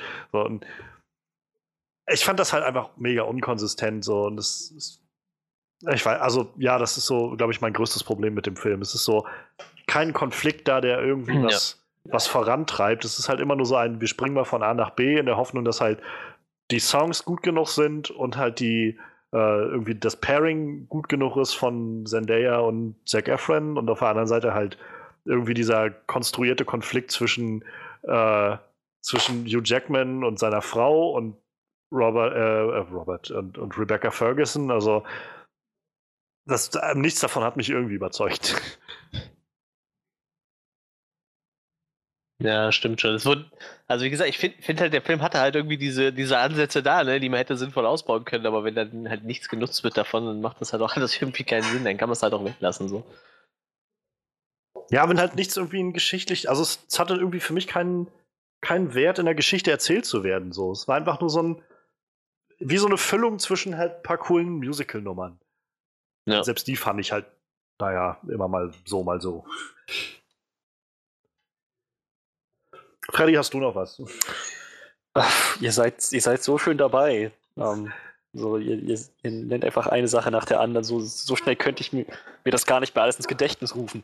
Aber ja, ähm, ja, neben all den Sachen, die ihr schon angesprochen habt, fand ich diesen, diesen einen Song und auch die dazu entsprechende Szene, wo diese, wo die ganzen ähm, Zirkusmitglieder da auf der, auf der Schniekenparty nicht mit in den Raum dürfen. Ja. So, und dann halt so durch, durch die, so in die Empfangshalle gehen und da erstmal auf dicke Hose machen. Das war so, so, so peinlich irgendwie, das Ganze. Ah, I make no apologies, this is me. Also Gott, ey. Wie, erstens, wie viele Lieder gibt's davon schon auf der Welt? Das, das, das sind locker schon ein paar hundert. Ja, ja, ja. Und es ist, es ist immer derselbe hohle Inhalt, so, ja, weißt du was, eigentlich, eigentlich bin ich perfekt. Ich Ja, ja, muss du mich, kennst ich mich muss mich niemals nicht, ändern. ja. Ich, bin, ich bin perfekt. Ihr müsst mich so lieben, wie ich bin, oder ihr könnt mich mal am Arsch lecken. Das ist, das ist eigentlich nicht besonders ähm, durchdacht. So. Und ja, halt dazu das ist furchtbar, furchtbar klischeehaft, so, so trieft aus allen Poren, so, so richtig, richtig überdimensional schlechter, überdimensional schlechtem Writing und, und, so halt. Es ist alles irgendwie auf 180 gedreht und es, es ist viel zu viel einfach. Ich habe diesen Song so gehasst und daran, daran zurückzudenken macht mich wütend. So, ich, ich wünschte, ich hätte das nie gehört und nie gesehen. Ähm, das, das ist eine Sache, die ich nochmal loswerden wollte. Also von, von allen Musik, von allen musikalischen Nummern in dem, äh, in, in, dem, in dem Film, wo halt, wie du schon meinst, Johannes manche stärker und manche halt schlechter waren, war das so- also so kompletter stinkender Abfall. ja. Also ich glaube, für mich ist noch mit das allergrößte Problem, was, wenn wir jetzt schon beim Soundtrack gerade sind, ähm, so nett halt einige Kompositionen sind und irgendwie wohlklingt. Ja, ich, vorhin war es schon immer mal ab und an, für mich klang alles davon nach High School Musical, von der Art und Weise, wie die Songs dargestellt waren. Und das fand ich halt eigentlich, also nicht zwingend, dass das was Schlechtes ist, aber du hattest es vorhin schon mal herausgekommen, Freddy, bei, bei Les Miserables, wo das scheinbar mehr so in das Setting gepasst hat, die Musik, Ja. die da war. Ich weiß, also als der erste oder zweite Song lief, weiß ich, habe ich mich zu dir und meinte irgendwie, ähm, ich wusste nicht, dass die damals so viel Bass hatten. So. Weil das, also ohne Witz, das waren Dinge, die mich Ja, echt irritiert haben, weil ich halt gedacht habe, das ist gerade einfach nur so, naja, so seelenloser Pop irgendwie, der einfach jetzt so zu so einem, zu diesem Setting aus dem 19. Jahrhundert läuft irgendwie. Und also das hat für mich zum Beispiel gar nicht funktioniert. Selbst halt die Titel, die irgendwie schön waren, selbst halt dieser Titel von, von ähm, wie hieß sie jetzt? Äh, ich wollte äh, Jane gerade sagen, nee, wie hieß sie denn jetzt? Jenny. Jenny Lind. Den Dingens, ja. Janet, also. Ähm, also die Sängerin da, die, die das dann eingesungen hat. So schön, dass so, er da äh, klang irgendwie. Lauren Allred. Lauren, genau. Ähm, echt, so schön das auch klang. Also ich fand, das war so. Du, man, mir kann keiner erzählen, dass das eine Opernsängerin im 19. Jahrhundert da macht und so sich da hinstellt und sowas singt. So. Nee. Das mag ja, mag ja sein, dass das vielleicht nicht jeder den Anspruch daran hat, aber für mich war das was, was mich echt rausgerissen hat. Was zum Beispiel für mich äh, bei La La Land super funktioniert hat. Der ganze Film hat nun mal auf Jazzmusik aufgebaut, weil das nun mal ein zentrales Thema war. Und um ehrlich zu sein, finde ich es halt ziemlich, ziemlich peinlich, dass der Film sich halt auf solche, solche 0815 Pop-Lieder, die halt sowieso immer irgendwie ankommen, zurückzieht, weil also, wo, worum geht's denn in dem Film? Es geht doch, der Film versucht selbst immer wieder, sich dafür auf die Schulter zu klopfen, wie großartig er ähm, ist für, für Außenseiter, für die Außenseiter der Gesellschaft, die sich auf die, also die, die jetzt sich dadurch äh, stark fühlen können, weil sie halt wieder ins Licht kommen. Und dann, was, was symbolisiert das? Der, der stinknormalste Popsong, den man sich vorstellen kann. Also, das hätte dann noch was Besonderes sein müssen, oder nicht? Also für mich jedenfalls, wo ich denke, da findet sich doch die Botschaft, die ihr uns eigentlich rüberbringen wollt, überhaupt nicht in der Musik, was ja eigentlich in einem Musical der Punkt sein sollte, oder nicht? Alles, was ich hier jetzt höre, ist irgendwie die Leute, die sagen, wir sind was Besonderes und das ist gut so. Und deshalb singen wir jetzt diesen Popsong, den ihr eigentlich schon mal überall irgendwo gehört habt. So, das, das ist sowas, wo ich denke, dann müsst ihr kein Musical machen, wenn ihr mir das, wenn ihr das nicht irgendwie in dem Sinne irgendwo wenigstens begründen könnt damit, was ihr da macht. Und, Und ja, ein Song hat sogar den Golden Globe gewonnen. ja. Also ich will ja nicht sagen, dass die Lieder an sich schlecht sind. Ich finde bloß in Ja. dem Kontext des Films hat es nicht gepasst. Also für mich jedenfalls, weil ich halt das Gefühl hatte, wow, das ist jetzt für mich gerade ein Highschool-Musical-Film und halt nicht und nicht halt irgendwie was aus dem 19. Jahrhundert. Tut mir leid, aber ich, also mich hat das halt so sehr rausgerissen. Komm, komm, das sagst du doch nur, weil du Zac Efron gesehen hast und dann bist, dann bist du direkt so, dann ist dein Brain so auf High School Musical, weil du die Filme früher so geliebt hast. Ich muss sagen, nachdem Johannes mich darauf aufmerksam gemacht hat, sodass das ziemlich nach High School Musical wirkte, ähm, das war mir bis zu dem Zeitpunkt hat ist noch gar nicht so in den Sinn gekommen, weil als es gesagt hat, dachte ich, ja, das ergibt Sinn. Also halt auch abseits von Zac Efron, das, das Gesamtpaket, das, das wirkte halt ja ziemlich ziemlich doll poppig. So die Lieder, wie gesagt, an sich, die Songs waren teilweise gut, aber was das, das hat halt nicht so gut ins Setting gepasst. Ja, und also dazu kommt ja dann irgendwie das, äh, da, oh Gott, das wollte ich nicht sagen. Ähm, das war dem Popping Setting. Ich wollte sagen, dass äh, wenn noch will, kann jemand einspringen, bis es mir wieder Ja, einfällt. pass auf, ich erzähle dir noch einen Fakt. Also, äh, die erste Attraktion, die er in seinem Museum hatte, war damals die Fidschi-Meerjungfrau. Der hatte den Leuten erzählt, es war eine echte Meerjungfrau, aber eigentlich war das ein, der Oberkörper eines Orang-Utans, der Kopf von irgendeinem anderen Affen auf einen riesigen Fisch genäht. Das hat er den Leuten als Meerjungfrau verkauft. Ich hasse diesen Typen immer mehr. Je mehr du mir von diesen Fakten erzählst, desto mehr kann ich den nicht mehr ausstehen. Ja, ich habe aber nicht mehr so viele tolle. Johannes, bist du weiter? Sonst hau ich noch ja, einen ich, raus. äh, mach, mach weiter, ich sag nicht Bescheid. Sonst war es wohl auch nicht so wichtig, was ich Also se- sein, sein erster, äh, ich nenne sie jetzt mal Freaks, sie werden ja auch im Film als Freaks bezeichnet, war halt äh, der General Tom, der Kleinwüchsige und ähm, er ist mit ihm alleine auf England-Tournee gegangen. Also nur mit ihm, er hat ihn quasi überall in England präsentiert und war aber tatsächlich auch mit ihm bei der äh, Königin Victoria. Und die war äh, er, belustigt und schockiert zugleich von diesem armen kleinen Jungen. Gut, das stand jetzt nur so im Internet, ob das wirklich so war, kann man wahrscheinlich nicht mehr nachvollziehen, wenn man nicht dabei gewesen ist, aber. Gut. Tja, ich äh, fällt mir gerade nicht mehr ein, ist wahrscheinlich auch nicht so wichtig gewesen.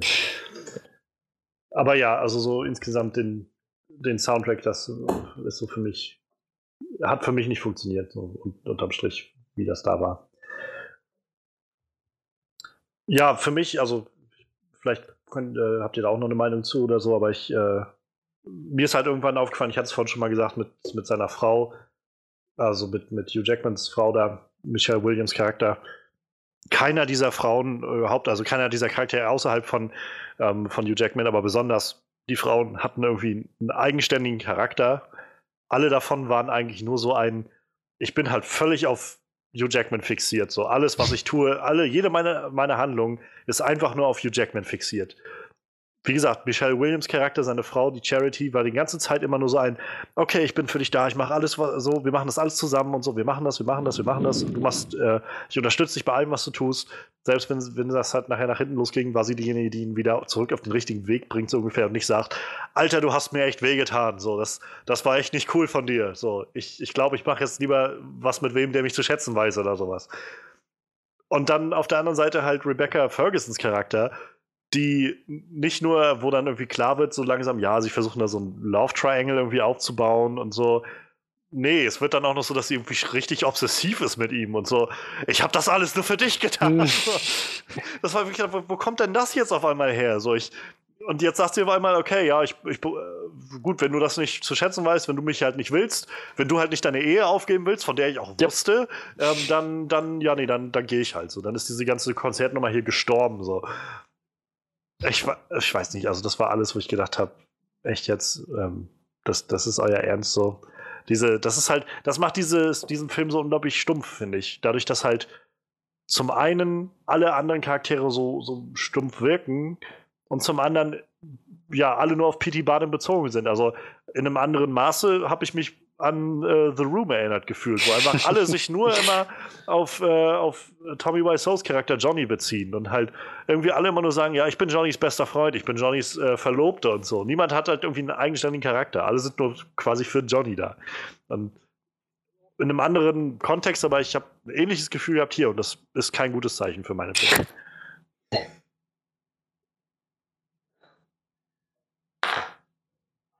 Habt ihr noch was? Ich kann mich immer nur, ich kann mich nur immer wieder anschließen. Der Johannes nimmt uns immer viel Arbeit ab, das ist sehr gut. Ja, Ich weiß nicht. Wie gesagt, der, das war wieder so, so ein Film, der.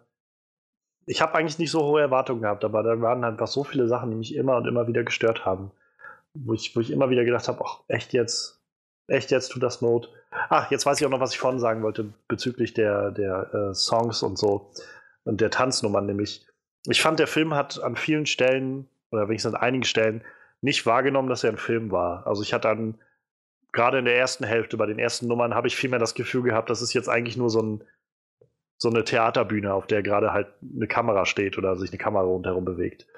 So, also ich finde, es gab Momente, wo der Film das gut genutzt hat. Gerade dieses Duett zwischen Zendaya und, äh, und Zac Efron war sowas, wo sie mit, äh, mit dieser Schaukel da, Trapezschaukel irgendwie mal hoch und runter ist und so. Das war ziemlich cool umgesetzt. Mhm. Aber am Anfang und auch gerade äh, gegen, gegen Mitte, glaube ich, waren auch noch mal so ein paar Tanzeinlagen, wo ich, wie gesagt, es fühlte sich einfach nur noch an, wie für mich jedenfalls, wie so ein Theaterding, so, wo ich denke, für einen Film sollte man irgendwie was Cinem, ja, irgendwie was, was Cineastisches da reinbringen. So, ansonsten muss man das irgendwie nicht als Film machen. Also, ich könnte mir zum Beispiel wieder, für mich La La Land ist so einer dieser Bezugspunkte in den letzten Jahren, wo ich halt, ich könnte mir nicht vorstellen, dass auch nur irgendeiner dieser Songs gleich wirkt auf der Bühne, wenn man den auf der Bühne darstellt. Sei es jetzt die Eröffnungsnummer auf der Autobahn mit den ganzen Autos, sei es dieses Duett zwischen äh, Emma Stone und Ryan Gosling, wo sie irgendwie vor der Skyline von, äh, von LA tanzen oder sowas. Oder sei es auch diese, die Abschluss-Audition-Nummer, die sie da macht. Also nichts davon war halt so, wo ich gedacht habe, das, das fühlt sich jetzt gerade an wie ein Theaterstück, so, wie, wie einfach nur, ich gucke gerade Leute, die auf der Bühne stehen und tanzen, so. Sondern es hatte halt immer noch so einen, so einen cineastischen Hintergrund dahinter, weil man gedacht hat, wir, wir können hier irgendwie mehr darstellen, aber in dem Film waren halt, also ich will jetzt, keine Ahnung, ich kann es jetzt keine konkrete Zahl nennen, ich würde vielleicht sagen, ein Drittel der, der Tanz- und Nummern und, und Singnummern waren halt immer so, dass ich gedacht habe, okay, das ist jetzt eigentlich nur eine Bühne gerade, wo Leute draufstehen und tanzen, so. Punkt. Und das finde ich halt ein bisschen schade. Ja. Vielleicht war das ja ein gewollter Look.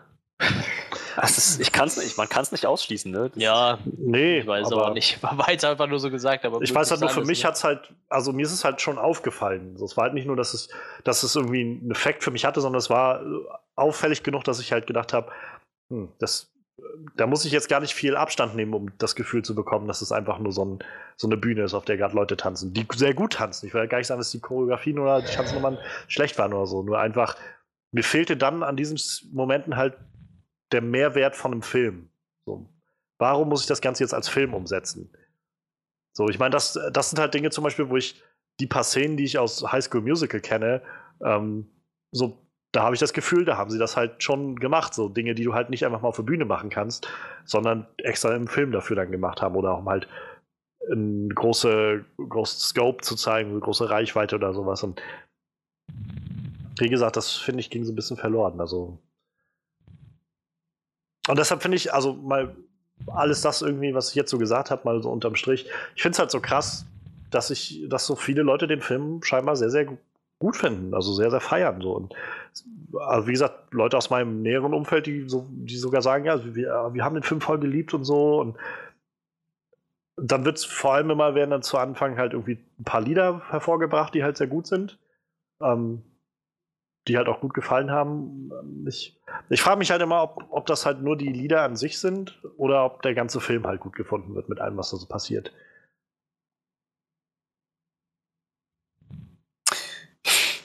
Gute Frage. Ich muss sagen, wenn ich jetzt zurückdenke daran, was mir in, in, aus, in, aus dem Film in Erinnerung bleibt, dann sind das in allererster Linie ein paar Songs und halt diese ziemlich coole Szene mit Zendaya und Zac Efron. Das, das, war, das war ziemlich, das, war, das sah gut aus. Naja, und halt ähm, na, natürlich auch schauspielerische Leistungen, so, aber ins, insgesamt der Film, Ja.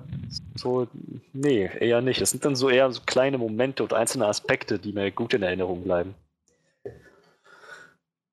Ja, ich weiß nicht. Also, ich glaube, ich glaub, das Ding ist halt, du bist da aus dem Film rausgekommen, ziemlich enttäuscht und, und irgendwie auch verärgert. So, ich glaube, du magst den Film einfach nicht. Und bei mir war das halt so ein Ding, so, je mehr ich den Film gesehen habe, desto mehr ist ihm einfach egal geworden. Und jetzt sitze ich hier und denke so, Ja, der war echt nicht gut, aber irgendwie ist mir das auch meine Energie nicht wert, jetzt noch irgendwie mich großartig darüber aufzuregen. So, ja, es, es, war halt, es, es war halt nicht gut. Ich weiß, das Ding ist vielleicht einfach, weil ich letztes Jahr genau zu dieser Zeit habe ich halt La La Land gesehen. Ja, Und ich war halt so hin und weg von La La Land und auch immer noch. Ich finde, es ist einer der besten Filme, die das letzte Jahr hervorgebracht hat. Und naja, und ich hatte halt, ich habe vielleicht nicht so viel erwartet, aber ich hatte schon irgendwo so diesen, vielleicht kann mich das wenigstens so, so mitnehmen, wie der Film so ein bisschen, äh, wenigstens in dieses Musical-Feeling so ein bisschen reinbringen. Und das hat der Film halt nicht geschafft. Also mal davon ab, dass halt die Story das nicht getragen hat für mich, war es dann aber vor allem, dass die Musik nicht so das rübergebracht hat und nicht gepasst hat für mein Empfinden bei dem, was da passiert ist. So durch, wodurch ich dann irgendwie so nix wirklich an der Hand hatte. So. Ich konnte, also ich kann, ich kann zu schätzen wissen, was da passiert und welche, wie, wie die Schauspieler da drauf sind, was sie da irgendwie leisten und so. Weiß ich total zu schätzen. Kann ich total, äh, ja, irgendwie total huldigen, so. Aber das ändert nichts daran, dass der Film mir halt einfach echt keine gute Erfahrung gibt. So. Ich habe halt echt das Gefühl, dass es so ohne, Kon ohne einen inneren Konflikt, ohne dass diese Story von irgendwas angetrieben wird, ähm, stolpert das so vor sich hin alles von einem Musiktitel in den nächsten, die halt auch wieder so wirken wie aus der Zeit gerissen. Einfach nur wie, ja, wir wollten jetzt halt irgendwie High School Musical mal für Erwachsene machen. Und äh, ey, das klingt immer so, als ob ich High School Musical, als ob ich das total abwertend meine. Ich, ich meine nicht, dass High School Musical halt was Schlechtes ist. So. Nur finde ich, High School Musical heißt halt nicht umsonst High School Musical, weil es halt in diesen High School Kontext passt. So diese Lieder passen halt in so einen mit ihrer Popmusik und ihrer ganzen Popschiene passen, finde ich sehr gut in diesen High School junge Leute ja in dieses Setting rein. Wohingegen ich das Gefühl habe, dass bei The Greatest Showman sowas eben nicht so wirklich reinpasst. Für mich heißt, wirkt das dann eher wie so ein, weiß ich nicht, wie so ein Anbiedern an so an so eine gewisse, so eine gewisse Demografie, statt halt zu sagen, wir schaffen hier ein Musical, was halt irgendwie in sich stimmig ist, wo ich halt das Gefühl habe, ja, das sind halt, keine Ahnung, das ist so, als ob ich sagen würde, ich, ich mache jetzt demnächst, äh, inszenieren wir hier von Onscreen Review ein Musical ähm, und wir wollen, keine Ahnung, das Leben und äh, Wirken von Martin Luther äh, untermauern und setzen dann dafür in der Musik irgendwie nur Punk ein oder sowas. so, das ist halt, wo du dir irgendwann, also selbst da könnte man auch sagen, okay, vielleicht hat das auch einen, einen, größeren metaphorischen Wert, dass du halt Punk einsetzt. Aber mir kann niemand erzählen, dass man mit diesem 0815 Pop irgendwie das Gefühl hatte von, ja, wir wollen halt ein gewisses Statement machen, weil wir das so genau aus der Zeit gerissen haben oder so. Das jedenfalls kam es bei mir nicht an. Und ja, das, das ist halt der Grund, warum ich, warum ich den Film nicht so wirklich zu schätzen, also warum der mich nicht erreicht hat, warum ich das Gefühl habe, der Film hat mir eigentlich nicht viel gegeben. Und das ist schade. Ja, ich glaube, also ich könnte wahrscheinlich noch über länger irgendwie Dinge nochmal aufgreifen oder noch tiefer eingehen, aber ansonsten glaube ich, die wichtigen Dinge bin ich losgeworden. Wenn ihr, wenn ihr noch was habt, dann könnt ihr gerne noch was einwerfen, was euch, äh, was euch noch auf der Seele liegt zu dem Film, was auch unbedingt noch raus muss. Ansonsten können wir meine, meinetwegen dann bald ins Resümee übergehen. Dann haue ich aber vorher noch meinen letzten und abschließenden Fakt auf. Den habe ich mir extra bis zum Schluss aufbewahrt. Bewahrt. Ähm, P.T. Barnum war eine Frau. genau. ja, das ist erfasst. Und der hatte P 16 steht Kind- für Patricia. Der hatte 16 Kinder mit äh, 14 Männern. Was? Nein. Der Zirkus, der Wanderzirkus, den P.T. Burnham mal gegründet hat, hieß nachher Ringling Brothers and Barnum and Bailey Circus. Der existierte von 1871 bis 2017, also insgesamt 146 Jahre und wurde sieben Monate bevor der Film in die Kinos kam, tatsächlich eingestellt. Aus, aus Gründen des Tierschutzes. Beziehungsweise eigentlich wurden sie mehr oder weniger gezwungen, die Elefanten rauszunehmen und das hat dann so einen krassen Einbruch gegeben, dass sie sich theoretisch das nicht mehr leisten konnten, den Wanderzirkus weiterzuführen. Die Mensch. Elefanten sind schuld. Und Peter ist hergegangen, hat sich auf die Schulter geklopft, hat gesagt, wir haben so lange protestiert, bis es funktioniert hat. Ob es stimmt, weiß ich nicht, aber es, es lag wohl wirklich daran, dass sie halt irgendwann gesagt haben, okay, das mit den Elefanten, das können wir nicht mehr weitermachen, so, weil die Proteste mal lauter wurden und danach Ja. ist dieser Zirkus halt äh, mehr oder weniger daran zerbrochen halt. Also es waren halt immer weniger Leute, die da reingegangen sind. Hm. Ja, hat sich auch ein bisschen gewandelt, so in den letzten 146 Jahren. Ich glaube, die Leute wollen keine Löwen mehr durch Feuerreifen springen sehen. Finde ich aber auch gut so, um ehrlich zu sein. Ja, also ich bin das kein. Fan vom Zirkus. ich mag Zirkus sehr gerne, aber ich gucke tatsächlich Zirkus ohne Tiere. Ich sag mal, so Cirque du Soleil funktioniert auch schon seit Jahren ohne Tiere. Ne? Ja, oder so der, der äh, chinesische Zirkus Ja, sowas, so, genau. Aber ich bei jetzt äh, kann ich jedem noch empfehlen, den Circus des Horrors, der kommt jetzt mit einem neuen Programm wieder, die haben halt auch keine. Da Obwohl kommen ich, nur Menschen zu Schaden. ja, genau, da ist letztens auch noch mal einer von so einem, so einem, so einem Rad runtergefallen, von so einem Teufelsrad.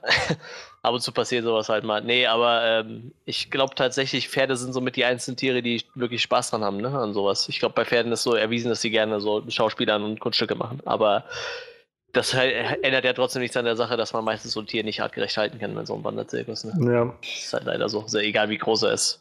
Bei kleinen meistens noch schlimmer, aber ich sag mal, selbst die Großen haben ja schon Probleme damit, das halbwegs artgerecht hinzukriegen.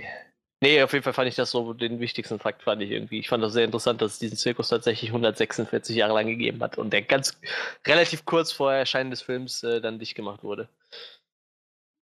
Und einen unglaublich langen Namen hat, weil immer wieder fusioniert wurde mit irgendwem anders. Würde ich mal sagen, Pech gehabt. Ja. Naja, ist ja lange genug gut gegangen. Ich denke da haben sich genug Leute die Taschen mit voll gemacht mit dem Zirkus. Wenn man ehrlich ist. Ja, naja. Tja, Damit Ja, bin ja. ich mit meinen Fakten durch. 14 Stück, ich habe sie alle untergebracht. Cool. sehr gut. Wenigstens einer hat hier sein Ziel erreicht. Informativ. ja, ich weiß nicht, manche waren halt nicht so informativ, aber ich fand halt einige ziemlich interessant und manche standen halt einfach im ziemlichen Kontrast zu dem, was im Film erzählt wurde. Naja, naja. Ja, dann, dann lass uns äh, mal übergehen zu unserem Resümee und ja, ein, ein abschließendes Fazit ziehen. Ich fange jetzt einfach mal an. Ich habe es ja auch gerade schon mal so ein bisschen gehabt. Der Film wartet zwar mit, einer Hauf, mit, einem, mit einem Haufen toller Schauspieler auf und ähm, an sich, glaube ich, auch einem interessanten Konzept, was man hätte umsetzen können. Aber dabei ist der Film einfach viel zu inkonsistent, finde ich, mit seiner Story. Es ist alles nur so ein Hin- und Hergestolper von einem Plotpunkt in den nächsten. Nirgendwo entsteht mal wirklich Spannung oder Konflikt. Und nirgendwo sind die Songs für mich tragend genug oder, oder aussagekräftig genug, als dass sie diesen, ähm, diesen Moment, dieses, dieses schwache Storytelling irgendwie wieder wettmachen würden. Weshalb ich dann letztendlich übrig bleibe mit einem Film, in dem ich sagen kann, ich, ich, ich sehe da ganz tolle Schauspieler, die super Choreografien zeigen, die super singen können, ähm, die, die sich irgendwie anstrengen und irgendwie das, das, so die, das Herz aus der Seele irgendwie spielen und singen. Um, und halt irgendwie versuchen, so eine gewisse Akzeptanzbotschaft damit reinzulegen. Aber irgendwie funktioniert nichts davon. Also ich, jedenfalls habe ich nie das Gefühl, dass ich, dass ich damit so wirklich zufriedengestellt bin. Und ja, als ich aus dem Film rauskam, war ich dann schon ziemlich sicher, dass mir das nicht gefällt. Und es hat sich auch nicht verbessert, meine, meine Meinung dazu. Ähm, ich empfehle den Film ehrlich gesagt nicht weiter. Wenn man, wenn man die Musik mag, also wenn man so weiß, man mag so die Richtung High School Musical Musik, würde ich sagen, Soundtrack. ja, genau, holt euch lieber den Soundtrack und wartet, bis der Film irgendwie auf DVD draußen ist oder halt irgendwo im Streaming ist oder sowas. Ich finde, man sollte da, muss dafür nicht ins Kino gehen. Und nach dem, was man jetzt so gehört hat, was wir ja vielleicht auch so ein bisschen im Bildungspodcast rübergebracht haben, mit P.T. Barnum ist jetzt vielleicht auch nicht der Mensch gewesen, den man so zelebrieren sollte. Das sollte aber auch jedem selbst überlassen sein. Also, ja, von mir sind das viereinhalb von, von zehn. Also, schade, das ist kein, kein schöner Einstieg in den neuen, ins neue Jahr gewesen. Ah, Hätte auch schlimmer kommen können, ne? hätte auch Suicide Squad sein können. Tja, ähm, mach mal weiter. Also, ja, ist, wir, wir haben alles schon mal gesagt, ich werde nicht mal alles wiederkauen. Ich fand, der Film hatte durchaus Momente, die für ihn so sprachen, halt äh, einige, einige Gesangsnummern, die musikalisch ziemlich cool waren, getragen von gutem Schauspiel. Ähm, naja, und äh, tja, das man, manchmal auch cineastische Momente. Das, das, das war es dann aber auch. So, die Story war sehr dünn und nicht besonders kohärent. So die Charaktere, die von den Schauspielern dargestellt wurden, waren nicht unbedingt sympathisch und äh, naja, so der, der Film wusste auch nicht ganz genau, welchen Ton er jetzt tatsächlich anstrebt. Also hat mir, hat mir insgesamt auch nicht viel gegeben. Ich finde es immer wieder schön, Rebecca Ferguson auf der Leinwand zu sehen. Also irgendwie gerade in den letzten Monaten ist sie, oder gerade im letzten Jahr, ist sie zu einer meiner Lieblingsschauspielerinnen geworden. So seit live irgendwie bin ich immer mehr auf sie aufmerksam geworden. Sie, ist wirklich, sie ist toll. Ähm, Frustriert dich das dann eigentlich, die jetzt immer in so Filmen wie Schneemann oder, oder jetzt den zu sehen?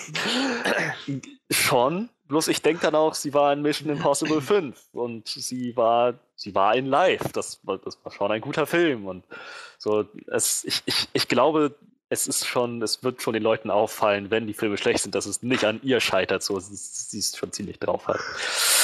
Ja, genau. Aber ja, ich, ich würde sie natürlich auch gerne mal in besseren Filmen sehen und ähm, The Greatest Showman war keiner davon. Ich, ja, ich, ich, ah. Puh. Ja, wo, wo bin ich da letzten Endes? Irgendwie ist mir der Film so egal, dass ich nicht mal mehr auf eine Wertung komme. Ja. Ähm, das war wirklich wenig dran. Ich glaube, ich bin auch bei viereinhalb von zehn. Oh. Oh. Gamer voll ins Mikrofon. Damit ich wieder voll ausgelassen reden kann. so ermüdend fand ich den Film. Nee, äh, ja, ich weiß nicht. Also. nee, ja, ich weiß nicht. Also ich, ich, ich mochte die Musik eigentlich doch ganz gerne. Ich habe mir nicht so viel Gedanken darüber gemacht, ob die jetzt wirklich in den Film passt oder nicht. Mich hat die ganze Zeit irgendwie immer nur gestört, dass das bei Hugh Jackman so anders klang wie bei allen anderen. Das hat mich fertig gemacht. Und ich glaube, wie seine Frau gesungen hat, das war ungefähr genauso auf demselben Level.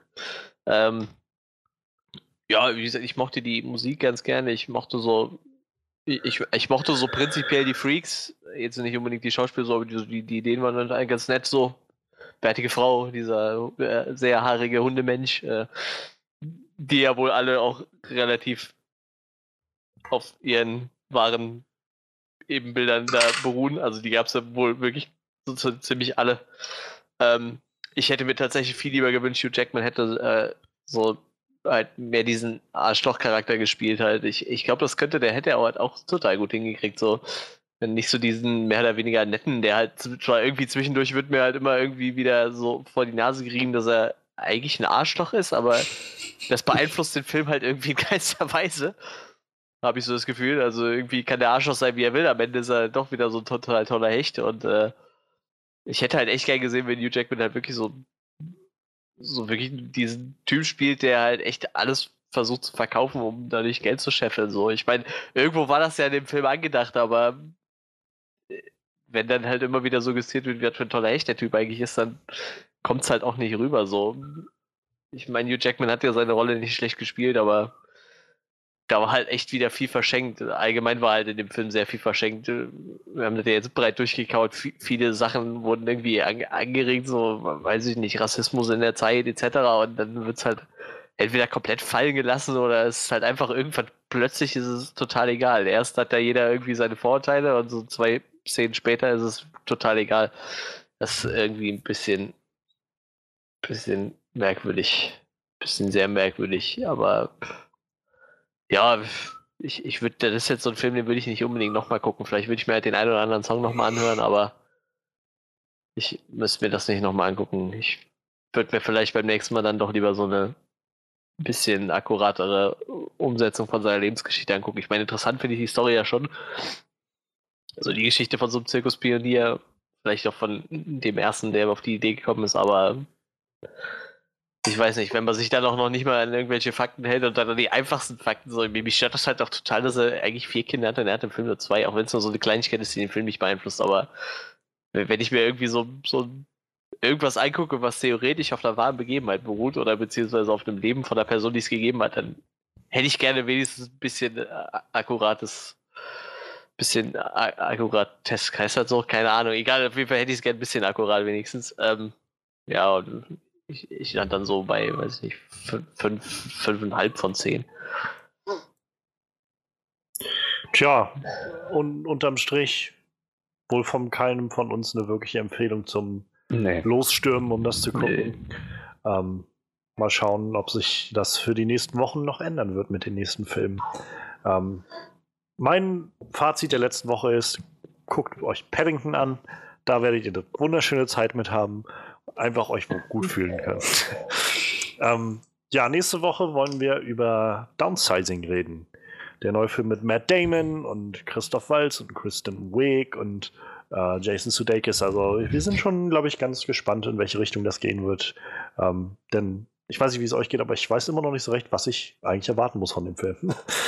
ähm, ja, bis dahin hoffen wir, dass ihr uns äh, treu bleibt, uns wohlgesonnen bleibt und uns vor allem sagt, was ihr auch haltet von all dem, was hier so, äh, ne, was wir so gesagt haben, was wir so gesehen haben, was habt ihr gesehen? Ähm, was haltet ihr von The Greatest Showman? Sind wir zu hart im Gericht gewesen mit dem Film? Ähm, oder hat er euch ganz andere Dinge gegeben als uns? Sagt auch gerne Bescheid, was ihr haltet von Killing of a Sacred Deer oder Paddington. Ähm, und habe ich vorhin nochmal überlegt, ähm, wir sind gerade dabei, so unseren Jahresplan fertig zu machen oder wenigstens für die nächsten paar Monate unseren Plan fertig zu machen. Ähm, das heißt, falls ihr mal Lust habt, uns von irgend, also über irgendwelche anderen Themen reden zu hören, als einfach nur mal den aktuellen Film, der gerade läuft, dann schreibt uns auch gerne das. Vielleicht können wir das mal in irgendeinem Special einrichten, wenn ihr Lust habt, uns über, keine Ahnung, Katastrophenfilme reden zu hören oder so, dann reden wir nochmal über The Great Showman. oder über äh, jeden Film mit Ranger of Johnson. nee, aber also, falls ihr irgendwie was habt, wo ihr uns mal gerne drüber reden wollt, dann lasst das gerne da, dann können wir mal gucken, was wir machen können. Deshalb gerne kommentieren bei Soundcloud und auch gerne, gerne bei iTunes den Onscreen Podcast ähm, mal mit so einem Daumen nach oben bewerten, beziehungsweise mit so vier, fünf Sternchen, das wäre ganz cool. Ähm, ihr findet uns auch bei Facebook, ihr findet uns auch bei unserer eigenen Homepage onscreenreview.de und ihr findet mich auch auf Twitter, wenn ihr äh, meine Meinung zu anderen Dingen auch mal hören wollt oder äh, exklusiv hören wollt, was ich gerade so denke über Filme oder Serien. Exklusiv. Alles, alles das, ja, ganz exklusiv. ähm, alles, alles das findet ihr auch in der Beschreibung zu diesem Track. Also ähm, keine Eile, könnt ihr immer nachgucken. Ja, bis dahin, wir freuen uns, dass ihr da wart. Wir hoffen, ihr habt ein paar tolle Tage, eine gute Woche und ein gutes Wochenende vor allem. Und dann hören wir uns nächste Woche dann mit Downsizing und den News der letzten Woche.